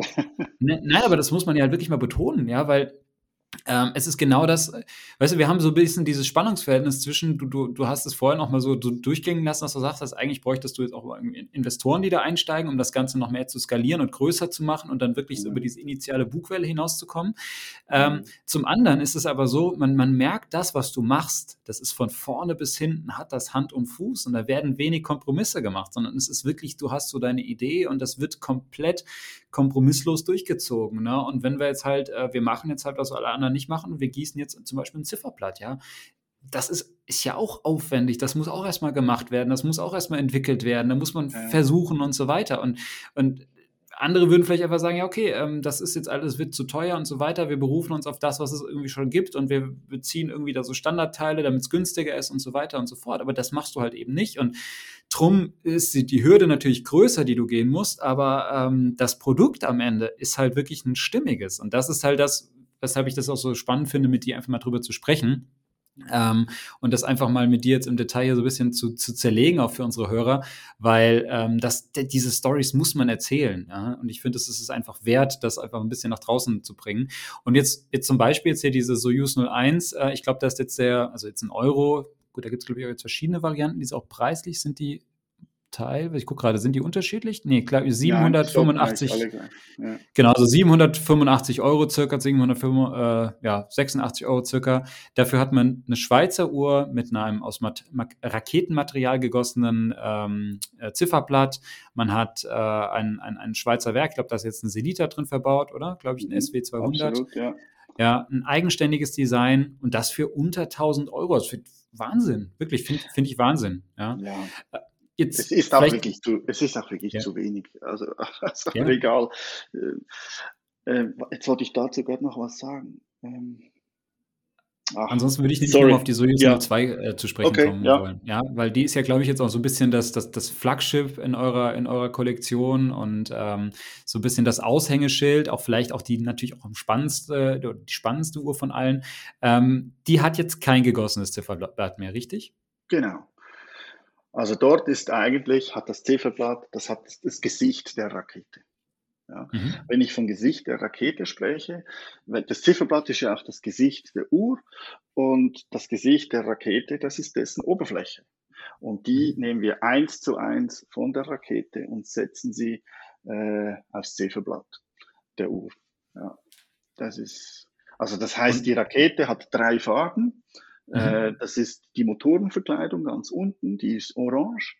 Dann mhm. etwa 80 Prozent der Rakete äh, sind, haben dieses, dieses Olivgrün, das man sich auch durchaus mit dem klassischen Militärgrün äh, vorstellen kann. Oder vielleicht ist besser als Olivgrün Olivgrau. Mhm. Ähm, und dann gibt es noch die Raketenspitze, die ist natürlich weiß. Ja. Wir haben dann schon auch noch andere Farben, aber auf dieses Thema gehen wir dann vielleicht ein, wenn wir über die neue PTO Collection sprechen. Mhm. Äh, das sparen wir uns für später noch auf. Ah, und mhm. dann gibt's noch eine vierte Farbe. Das ist die Innenseite der Rakete. Das ist einfach pures Aluminium. Und natürlich haben wir dann auch ein Zifferblatt, das einfach pures Aluminium ist. Und ähm, ich habe aber noch zwei andere Modelle, nämlich äh, die Pearl Black und die Eclipse. Und dort haben wir tatsächlich für die Leute, die sich sagen, und ich will einfach eine perfekte Oberfläche. Ich will ein Schmuckstück ohne Makel. Ich finde das immer ein, ein ähm, wie soll ich sagen, äh, ich nehme dieses Wort sehr ungern in den Mund, weil für mich sind, äh, macht es eben genau diese Gebrauchsspuren, macht eigentlich das Wesen einer Raketenuhr aus. Äh, mhm. aber auch da sage ich mir, okay, nein, es gibt Leute, denen reicht es, wenn sie wissen, was in der Uhr drin ist. Und wir machen die Uhr einfach perfekt. Und deswegen haben wir die Pearl Black mit einer schwarzen Beschichtung und die Eclipse, die quasi in ein dunkles Moosgrün geht. Ähm, und das erweitert dann quasi dieses Sortiment einfach nochmal um zwei verschiedene Farben, weil gerade auch das schwarze Zifferblatt, das ist ein Klassiker. Ähm, und wenn man jetzt einfach einen Klassiker am Arm tragen will, ja, dann nimmt man eben die Pearl Black, eine wunderschöne Uhr. Und, ähm, aber die typische Wernbach-Uhr, die hat quasi einfach die Farben der Rakete im Original. Mhm. Okay, das heißt also bei der, bei der Soyuz äh, 2 Kollektion, da ist jetzt wirklich die Besonderheit, ich habe wirklich das, das Rohmaterial quasi als Zifferblatt verarbeitet. Da gibt es jetzt verschiedene Varianten. Du hast ja gerade eben die, die Farbvarianten mal so erläutert, die es gibt. Dann gibt es auch noch die Variante, die du eben gesagt hast, mit dieser Pearl Black oder Eclipse, wo das dann beschichtet ist, damit das alles äh, top aussieht. Aber auch da, das, das, das Grundmaterial des Zifferblatts ist eben dass das reine Raketenmaterial unbearbeitet quasi wirklich da, da rein als Zifferblatt verbaut. Ähm, und was jetzt halt hier so dieser, dieser Charme ist, und ich glaube, das ist halt auch das, was man jetzt üblicherweise mit Wernbach erstmal so auch in Verbindung bringt, sind dann eben auch gerade diese sehr äh, einzigartigen Zifferblätter, die halt wirklich diese Strukturen auch der, der Außenseite der Rakete auf, äh, oder aufzeigen. Und äh, jetzt hier gibt es zum Beispiel äh, auf dem Online-Shop, kann man sich das anschauen, zum Beispiel jetzt hier dieses orangefarbene Material, da sieht man dann auch, dass das irgendwie da, da sind auch teilweise so, so Schrammen auch ein bisschen drauf und so. Das ist, dass man, man sieht, dass das jetzt eben keine komplett ebene Fläche ist, mhm. sondern dass es halt wirklich richtiges Material ist, was ich äh, ja, was eben so an der äh, Rakete an der Außenseite verbaut war. Vielleicht muss man da noch etwas anfügen. Ja, bitte. Äh, wenn wir die Zifferblätter aussuchen, dann mhm. Äh, oder das Material für die Zifferblätter aussuchen, dann wählen wir dieses nach einem sehr strengen Kriterium aus. Also das heißt, die Schäden auf diesen Zifferblättern, die dürfen, die dürfen nur minimalst erkennbar sein. Also die Idee ist eigentlich, dass man sie nicht sieht oder fast nicht sieht, wenn man die Uhr einfach am Arm hat. Das heißt, wenn man jetzt diese Strukturen sehen will, muss man dann schon näher hingehen. Und ja, genau. Mhm. Ich nehme es schon ein bisschen vorweg. Wir haben natürlich auch noch Zifferblätter mit so richtig krassen Brand- und Kratzspuren, aber darüber sprechen wir dann später. Lass uns lass uns jetzt drüber sprechen. Jetzt sprechen wir schon über diese okay. Modelle. Ähm, lass Ja. lass uns vielleicht direkt einfach mach mach mal die die Hörer ein bisschen heiß, weil ich glaube halt äh, also für mich persönlich und und das ist jetzt das, was ich halt, ähm was mich auch an Werenbach ursprünglich oder initial so fasziniert hat, bevor ich jetzt seine Story kannte und alles, war es eben diese, man, man hat Bilder gesehen von Uhren, jetzt auf Instagram habe ich die gesehen, aber auch dann auch online, ähm, jetzt hier auf deiner Seite zum Beispiel, wirklich, wo, wo du direkt siehst, okay, das ist eine Uhr, das Zifferblatt, das ist eben aus Raketenmaterial gefertigt und was mich, was für mich so reizvoll war, war diese, diese Uniqueness. Also, dass ich da, ich habe da irgendwie Spuren drauf, ich sehe die, auch wenn die jetzt vielleicht bei diesen Standardmodellen, wie du gesagt hast, auch eher jetzt gar nicht so stark sind, sondern teilweise auch eher so dezent, aber trotzdem man sieht, hey, da ist irgendwie was passiert da mit diesem Zifferblatt und da, da steckt ja die Story drin. Das ist ja das, was irgendwie diesen Reiz macht. Und für mich ist das so ein bisschen, ähm, äh, oder ich mache nochmal noch mal anders gesagt, es ist ja so oftmals als, als Uhrenliebhaber, du suchst dieses Einzigartige, du suchst dieses, ähm, was, was macht meine Uhr so besonders? Und das ist ja auch das, weshalb viele auch gerade diesen Vintage-Markt von Uhren so spannend finden, wenn dann irgendwie Patina auf dem Blatt ist und keine Ahnung, die, die, die Tritium-Indizes, die alten haben sich verfärbt oder, oder die, die, die Zeiger oder so sind gealtert oder das Zifferblatt nimmt eine andere Farbe an und so. Das ist ja für ganz viele Sammler das, das, das Größte, wenn sie so irgendwie so ein paar Stücke in ihrer Sammlung drin haben, weil sie sagen, okay, das ist so eine Uhr, die wird es so wahrscheinlich nur einmal geben, weil in dieser Art und Weise, wie dieses Blatt gealtert ist, wie die Zeiger gealtert sind, wie die Indexe gealtert sind, das wird man so nicht mehr finden oder gibt es nur ganz, ganz selten am Markt. Mhm. Weil es was Besonderes ist. Und jetzt ist da immer so für mich persönlich immer das, das Problem bei diesen alten Uhren, naja, es ist halt eine alte Uhr und die hat halt dann auch natürlich dann die Probleme, die auch eine alte Uhr hatte. Die Bänder sind mhm. klapprig, die Gehäuse sind vielleicht abgenutzt. Eigentlich müsste man was aufarbeiten, damit es wieder richtig gut aussieht. Andererseits will man es auch nicht, weil man den Originalzustand belassen möchte und so weiter und so fort. Jetzt habe ich bei dir aber nämlich die Möglichkeit, ich, ich kriege eine moderne Uhr, modern, modern gefertigt, mit einem modernen Werk drin, es ist, funktioniert alles wunderbar und trotzdem habe ich eben diese außergewöhnlichen Zifferblätter, die halt eine Story erzählt. Und jetzt gehst du noch einen Schritt weiter und das ist jetzt, glaube ich, genau das, äh, über was du jetzt auch nochmal sprechen möchtest. Ähm, es gibt noch diese ganz besonderen Zifferblätter, die noch mehr Charakter haben, die noch mehr Story erzählen und hol uns da vielleicht mal rein, weil ich glaube, das ist, ist, sicherlich für viele Hörer auch einfach mal interessant, ähm, mhm. was es da jetzt, was da gibt oder was du da jetzt auch gerade am Umsetzen bist. Genau, also an der Rakete, da gibt es ja verschiedenstes Material und wie sich jedes sehr gut vorstellen kann, Material mit Brandspuren, Kratzspuren oder einfach auch Material, das eben vielleicht nicht nur dieses Orange, äh, Olivgrau oder Weiß ist, sondern irgendwie da an der Rakete gibt es Beschriftungen oder Flaggen äh, mit anderen Farben. Also Soyuz ist zum Beispiel schwarz, äh, schwarz-rot äh, auf die Rakete äh, gedruckt oder mhm. die, die Flaggen, also die russische Flagge, die ist rot, blau, weiß. Mhm. Und ähm, ja, das ist natürlich Material, das man einfach nicht einfach so ab Stange verkaufen kann. Denn wenn man das dann ausschneidet, dann sieht wirklich jedes Zifferblatt komplett unterschiedlich aus. Mhm. Und ähm, äh, das, das, das ist in meinen Augen wirklich das spannendste Material, mhm. äh, aber, aber eigentlich gar nicht verkaufbar. Ohne dass man im Atelier vorbeikommt und, und sich das Zifferblatt aussucht und sich dann die Uhr entsprechend fertigen lässt. Aber wir haben jetzt einen Konfigurator programmiert, äh, jedes einzelne Zifferblatt abfotografiert, hochgeladen und äh, jetzt kann man sich quasi durch diesen Konfigurator durchklicken, äh, seine Uhr individuell konfigurieren. Also erstmal, also man hat die Wahl aus sechs verschiedenen Farbtypen, oder? Also wir mhm. haben verbranntes olives Material, oder? Weil äh, das Material direkt oberhalb vom Raketenmotor, das wird einer dermaßen hohen Hitze ausgesetzt, dass der Lack Blasen bekommt oder sogar verbrannt. Ja? Mhm, okay. Ähm, äh, und, und, und dann von der Innenseite, da passiert dasselbe, einfach ohne Lack. Aber dann, mhm. dann, dann hat es einfach solche Brandspuren äh, direkt auf dem Aluminium drauf. Und dann das, das, das Logo, also diese Soyuz-Markierung, da gibt es teilweise Uhren, die haben knallrote Zifferblätter oder nur ein Teil des Zifferblattes ist rot. Mhm. Äh, oder ja, und, und das sind dann wirklich also kunterbunte Sachen. finde ich wahnsinnig spannend.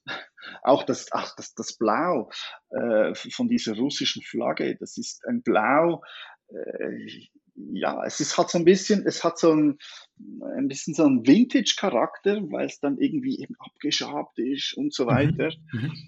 Ähm, und und äh, man kann eben bei diesen Uhren dann äh, auch die Zeiger auswählen, schwarz, silbrig, das Gehäuse kann man auch schwarz, silbrig haben und äh, wir haben jetzt da auch wieder die Raketen, äh, ähm, wie soll ich sagen, Raketengehäuse machen wir eben auch wieder.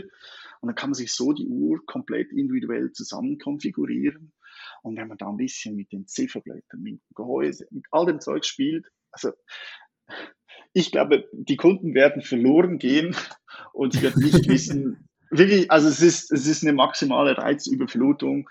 Ähm, ja, also auch wenn ich da dran sitze, ich, äh, es macht eigentlich gar keinen Sinn, groß sich alle Zifferblätter anzuschauen, weil eines ist schöner als das andere. Sorry, dass ich mich jetzt ein bisschen selber beweihräuchere. Nein, es bin ja gar nicht ich, sondern es ist diese verdammte Rakete und das ist auch so gut rausgekommen. Mhm. Ähm, also, das, das ist Wahnsinn. Und das kommt aber erst am 1. Dezember werden wir das, äh, das lancieren. Und wenn es jetzt irgendwie Interessenten hat, äh, an, äh, an diesem Konzept, dann rate ich dringend, sich auf unserem Newsletter zu registrieren. Und zwar aus zwei Gründen. Erstens, an den ersten drei Tagen äh, gibt es 20% Vorverkaufsrabatt. Und zweitens, die schönsten Zifferblätter sind am schnellsten weg. Und das kann also relativ schnell gehen. Und ähm, ja, das wäre so der Grund. Mhm. Äh, vielleicht jetzt, muss ich jetzt. aber noch anfügen, die Uhren, die man jetzt nächste Woche kauft, die werden dann erst im nächsten Frühjahr geliefert. Genau, jetzt, jetzt nehmen wir, jetzt müssen wir vielleicht ganz kurz für die Hörer hier kurze Info, äh, weil die Folge wird erst im Dezember herauskommen. Ähm, das heißt wahrscheinlich, wenn, wenn ihr das jetzt anhört, dann ist, äh, ist dieser äh, der Launch quasi schon gewesen. Ähm, mhm. Aber dann geht schnell auf die Seite und, und schaut euch das mal an und testet diesen Konfigurator ähm, weil da sind wirklich tolle Blätter dabei. Du hattest auch auf Instagram auch in den letzten Tagen immer mal wieder schon was gezeigt, so was es da für Blätter geben wird. Und äh, ich glaube, da sind wirklich absolute Highlights dabei. Und das ist halt wirklich so das, das Maximum von Individualität, was, was du hier einfach haben kannst. Du stellst dir quasi deine Uhr zusammen und hast diese, diese Auswahl an diesen wunderschönen Zifferblättern, die wirklich ihre ja, Eigenheiten haben und, und ganz, ganz, ja, wirklich unique sind, wirklich eigenartig oder eigenständig sind. So, nicht eigenartig, sondern eigenständig sind. Und damit ist eigentlich jede Uhr dann auch, ja, kann man auch so sagen, ein Einzelstück. Absolut. Gibt, es wird keine Absolut. geben, die, die genauso wie die andere ist. Also das, das ist schon, das ist schon wirklich was ganz Besonderes, ja. Hm. Ähm, du hast gesagt, die Auslieferung wird jetzt im Frühjahr nächsten Jahres dann sein? Mhm. Das heißt, jetzt, jetzt nehmt ihr die Bestellung an und äh, dann findet wahrscheinlich jetzt nach und nach dann die Fertigung statt und das, das dauert einfach auch ein bisschen. Genau, genau. Also die, die Fertigung, die läuft bereits. Äh, die, die Uhren sieht man schon. Ähm, wir haben jetzt einfach die Zifferblätter schon aufgeschaltet und ähm, ja, mhm. es dauert dann aber bis im Frühjahr. Aber wir, diese Uhren werden wir nicht äh, sofort ausliefern. Mhm. Okay, sehr schön. Also das, ich glaube, das ist wirklich so, dass, dass das Highlight ähm, in, in, der, in der Werenbach-Welt, muss man einfach so sagen, weil das unglaublich schöne Uhren sind und ähm, da werde ich auch die, die nächsten Tage, wenn dann, wenn, wenn ich jetzt hier darauf Zugriff habe, dann noch mal ein bisschen rumspielen und da äh, rumexperimentieren und mir mal was zusammenstellen, weil das, also das, das interessiert mich auch ungemein, das einfach mal zu sehen. Und wahrscheinlich äh, ist dann da gleich auch der Drang da, dass man was haben möchte und denkt, okay, das, das, das würde ich gerne bestellen, das hätte ich auch gerne. Also das ist, das ist wirklich spannend. Ähm, vielleicht jetzt nochmal, wir haben jetzt relativ viel über die Produkte auch gesprochen. Ähm, wir, wir haben jetzt darüber gesprochen, wie du deine Marke aufgebaut hast, ähm, wie du diesen ganzen steinigen Weg immer Schritt für Schritt gehst. Und wie gesagt, ich habe da unglaublich viel Respekt davor. Ich würde gern äh, kurz nochmal jetzt zum Abschluss dieses Interviews auch darauf zu sprechen kommen. Ähm, wer sind denn eigentlich so eure typischen Kunden? Äh, wo, wo, kommen die her? Was sind denn vielleicht auch so die, die Hauptländer, äh, aus denen diese Kunden kommen? Ist das dann jetzt wirklich primär Schweiz oder weiß nicht, Deutschland, Österreich, Schweiz oder ist das international eher und, und, und wer ist so diese Zielgruppe? Kann man das sagen? Gibt es da so jemanden, so den, den typischen Wehrenbach-Kunden?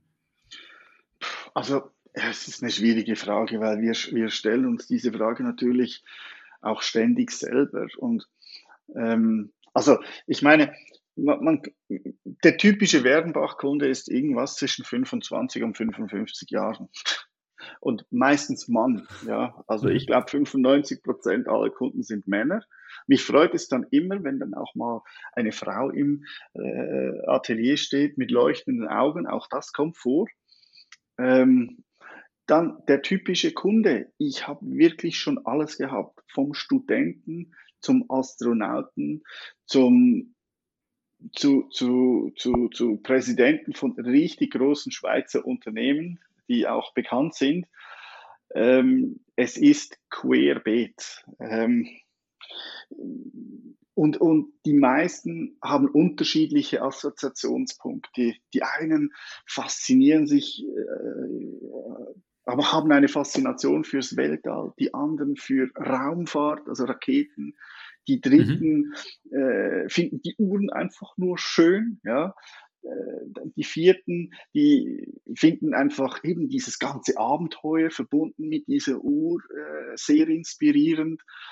Ähm, also es ist für mich ganz schwierig, den typischen Wernbach-Kunden zu definieren. Wenn es aber etwas gibt, dann glaube ich, äh,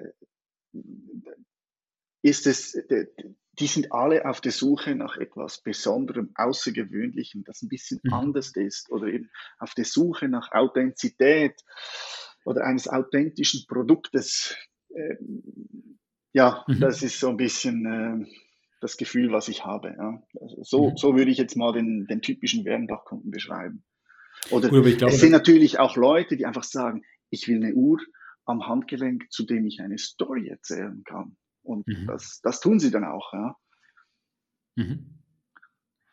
Ja, ich glaube tatsächlich auch, das ist ja auch so dieser wesentliche, ja, das ist ja so euer USP, das ist ja so der Wert, den, den ihr da habt, so diese, diese ganze, diese Story drumherum, ähm, aber auch dieses, dieses außergewöhnliche, dieses einzigartige Design, ähm, diese einzigartigen diese einzigartige Beschaffenheit des verwendeten Materials, ähm, der, diese, diese Emotion, die damit verbunden ist, dass dieses Material quasi an der Rakete war, die ins All geschossen wurde. Ähm, und, aber das ist, glaube ich, halt auch noch das, was man vielleicht auch noch ein bisschen in den Vordergrund rücken kann, was wir jetzt auch heute, glaube ich, hier auch im Rahmen dieses Podcasts auch ähm, sehr stark gemerkt haben. Das ist letztlich auch, ich kaufe auch ein Stück quasi von von, von, von, von Patrick Hohmann. Ich kaufe ein Stück von, von dir, von deinem ganzen Herzblut und von der ganzen Leidenschaft, die du da reinsteckst. Und ich glaube, das ist auch gar nicht zu verachten, ja. Natürlich wird jetzt hier viel über die ganzen Raketen und alles und das ist auch super spannend. Aber letztlich steht dahinter halt ein Mann, mit dem habe ich die Möglichkeit, mich auszutauschen. Auch wir sind ja über Instagram beispielsweise in Kontakt gekommen und haben da einfach ja, mal angefangen, uns, uns auszutauschen und hatten dann relativ schnell auch telefoniert und du hast mir auch ein bisschen was zu deinem Projekt erzählt. Und ich fand das unglaublich faszinierend. Und ähm, Gerade so in der heutigen Zeit, ja, wenn man sich das auch so anschaut, was sind denn so diese großen Trends jetzt auch in der Uhrenwelt oder auch jetzt, ich, ich verfolge auch so ein bisschen zum Beispiel, was passiert auf der Auktionen viel. Und jetzt, wenn man sich mhm. das angeschaut hat, gerade so in den letzten Monaten, was die, die, die Uhrenmarken, die irgendwie die höchsten Erlöse bei Auktionen hatten, abgesehen jetzt von Patek und Rolex, was immer so die, was immer gut geht, waren dann wirklich diese ganzen Independent Watchmaker, ähm, wo dann viele, viele äh, kleine Manufakturen hast, wo halt wirklich man das Gefühl hat, okay, ich kaufe da noch eine Uhr, da, ist, da weiß ich, wer der Uhrmacher dahinter ist, ja, und, und, und wer das irgendwie entwickelt hat, mit, mit welcher Leidenschaft und welchem Herzblut.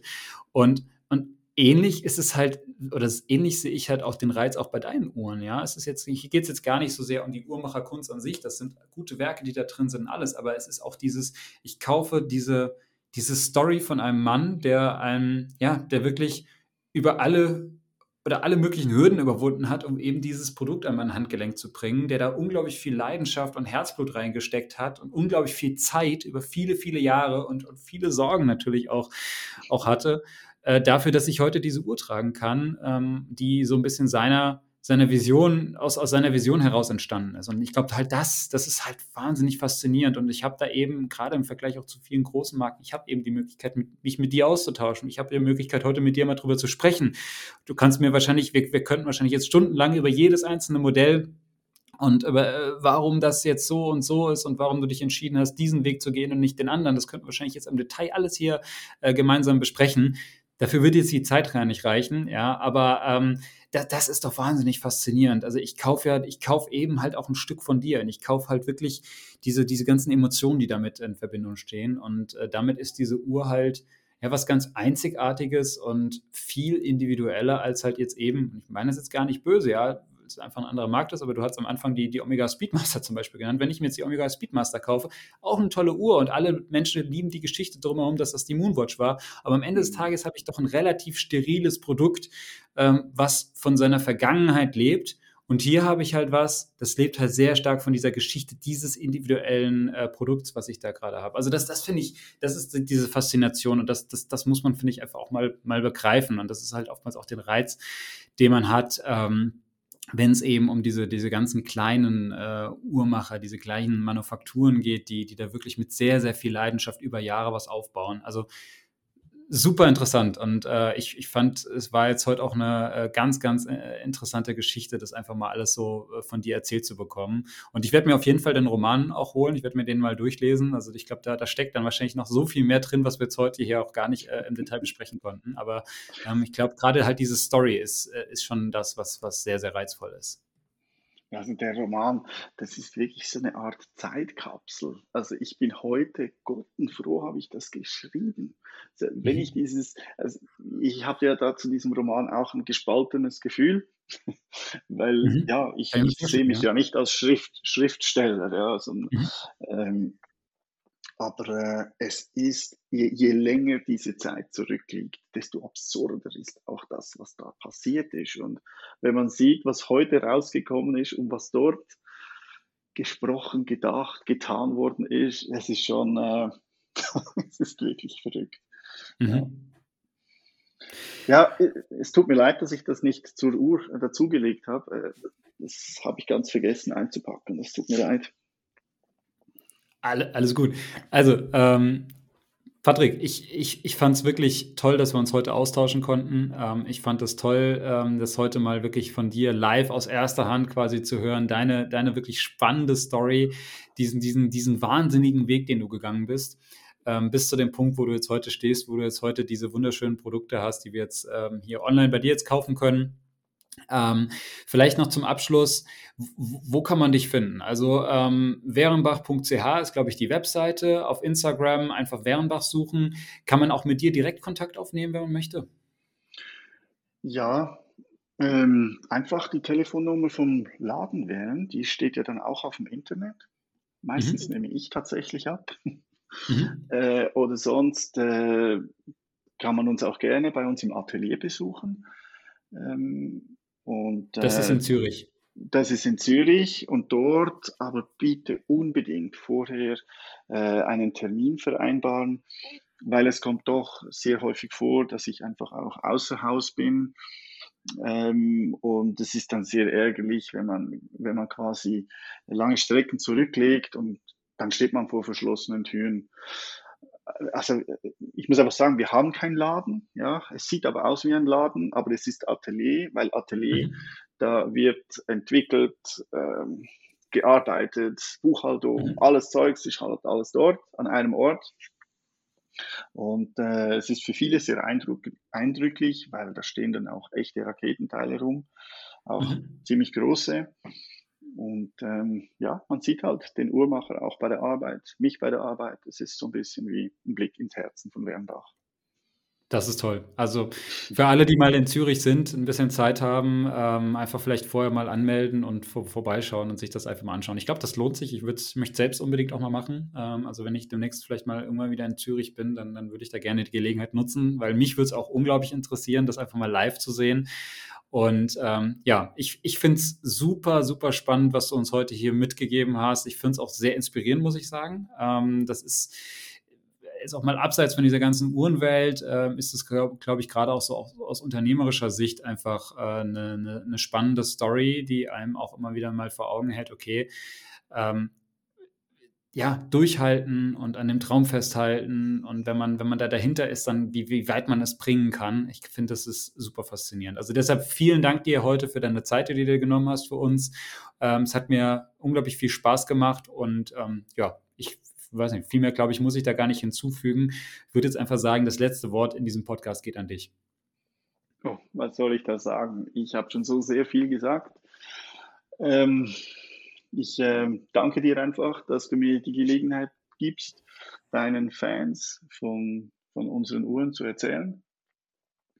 Und äh, es würde mich natürlich sehr freuen, wenn der eine oder andere äh, sich mit mir in Verbindung setzt, vielleicht sogar vorbeikommt, Fragen hat. Ähm, ja, es war für mich auch ein sehr angenehmes Gespräch, Christian. Danke vielmals. Dankeschön. Tschüss. Also, tschüss.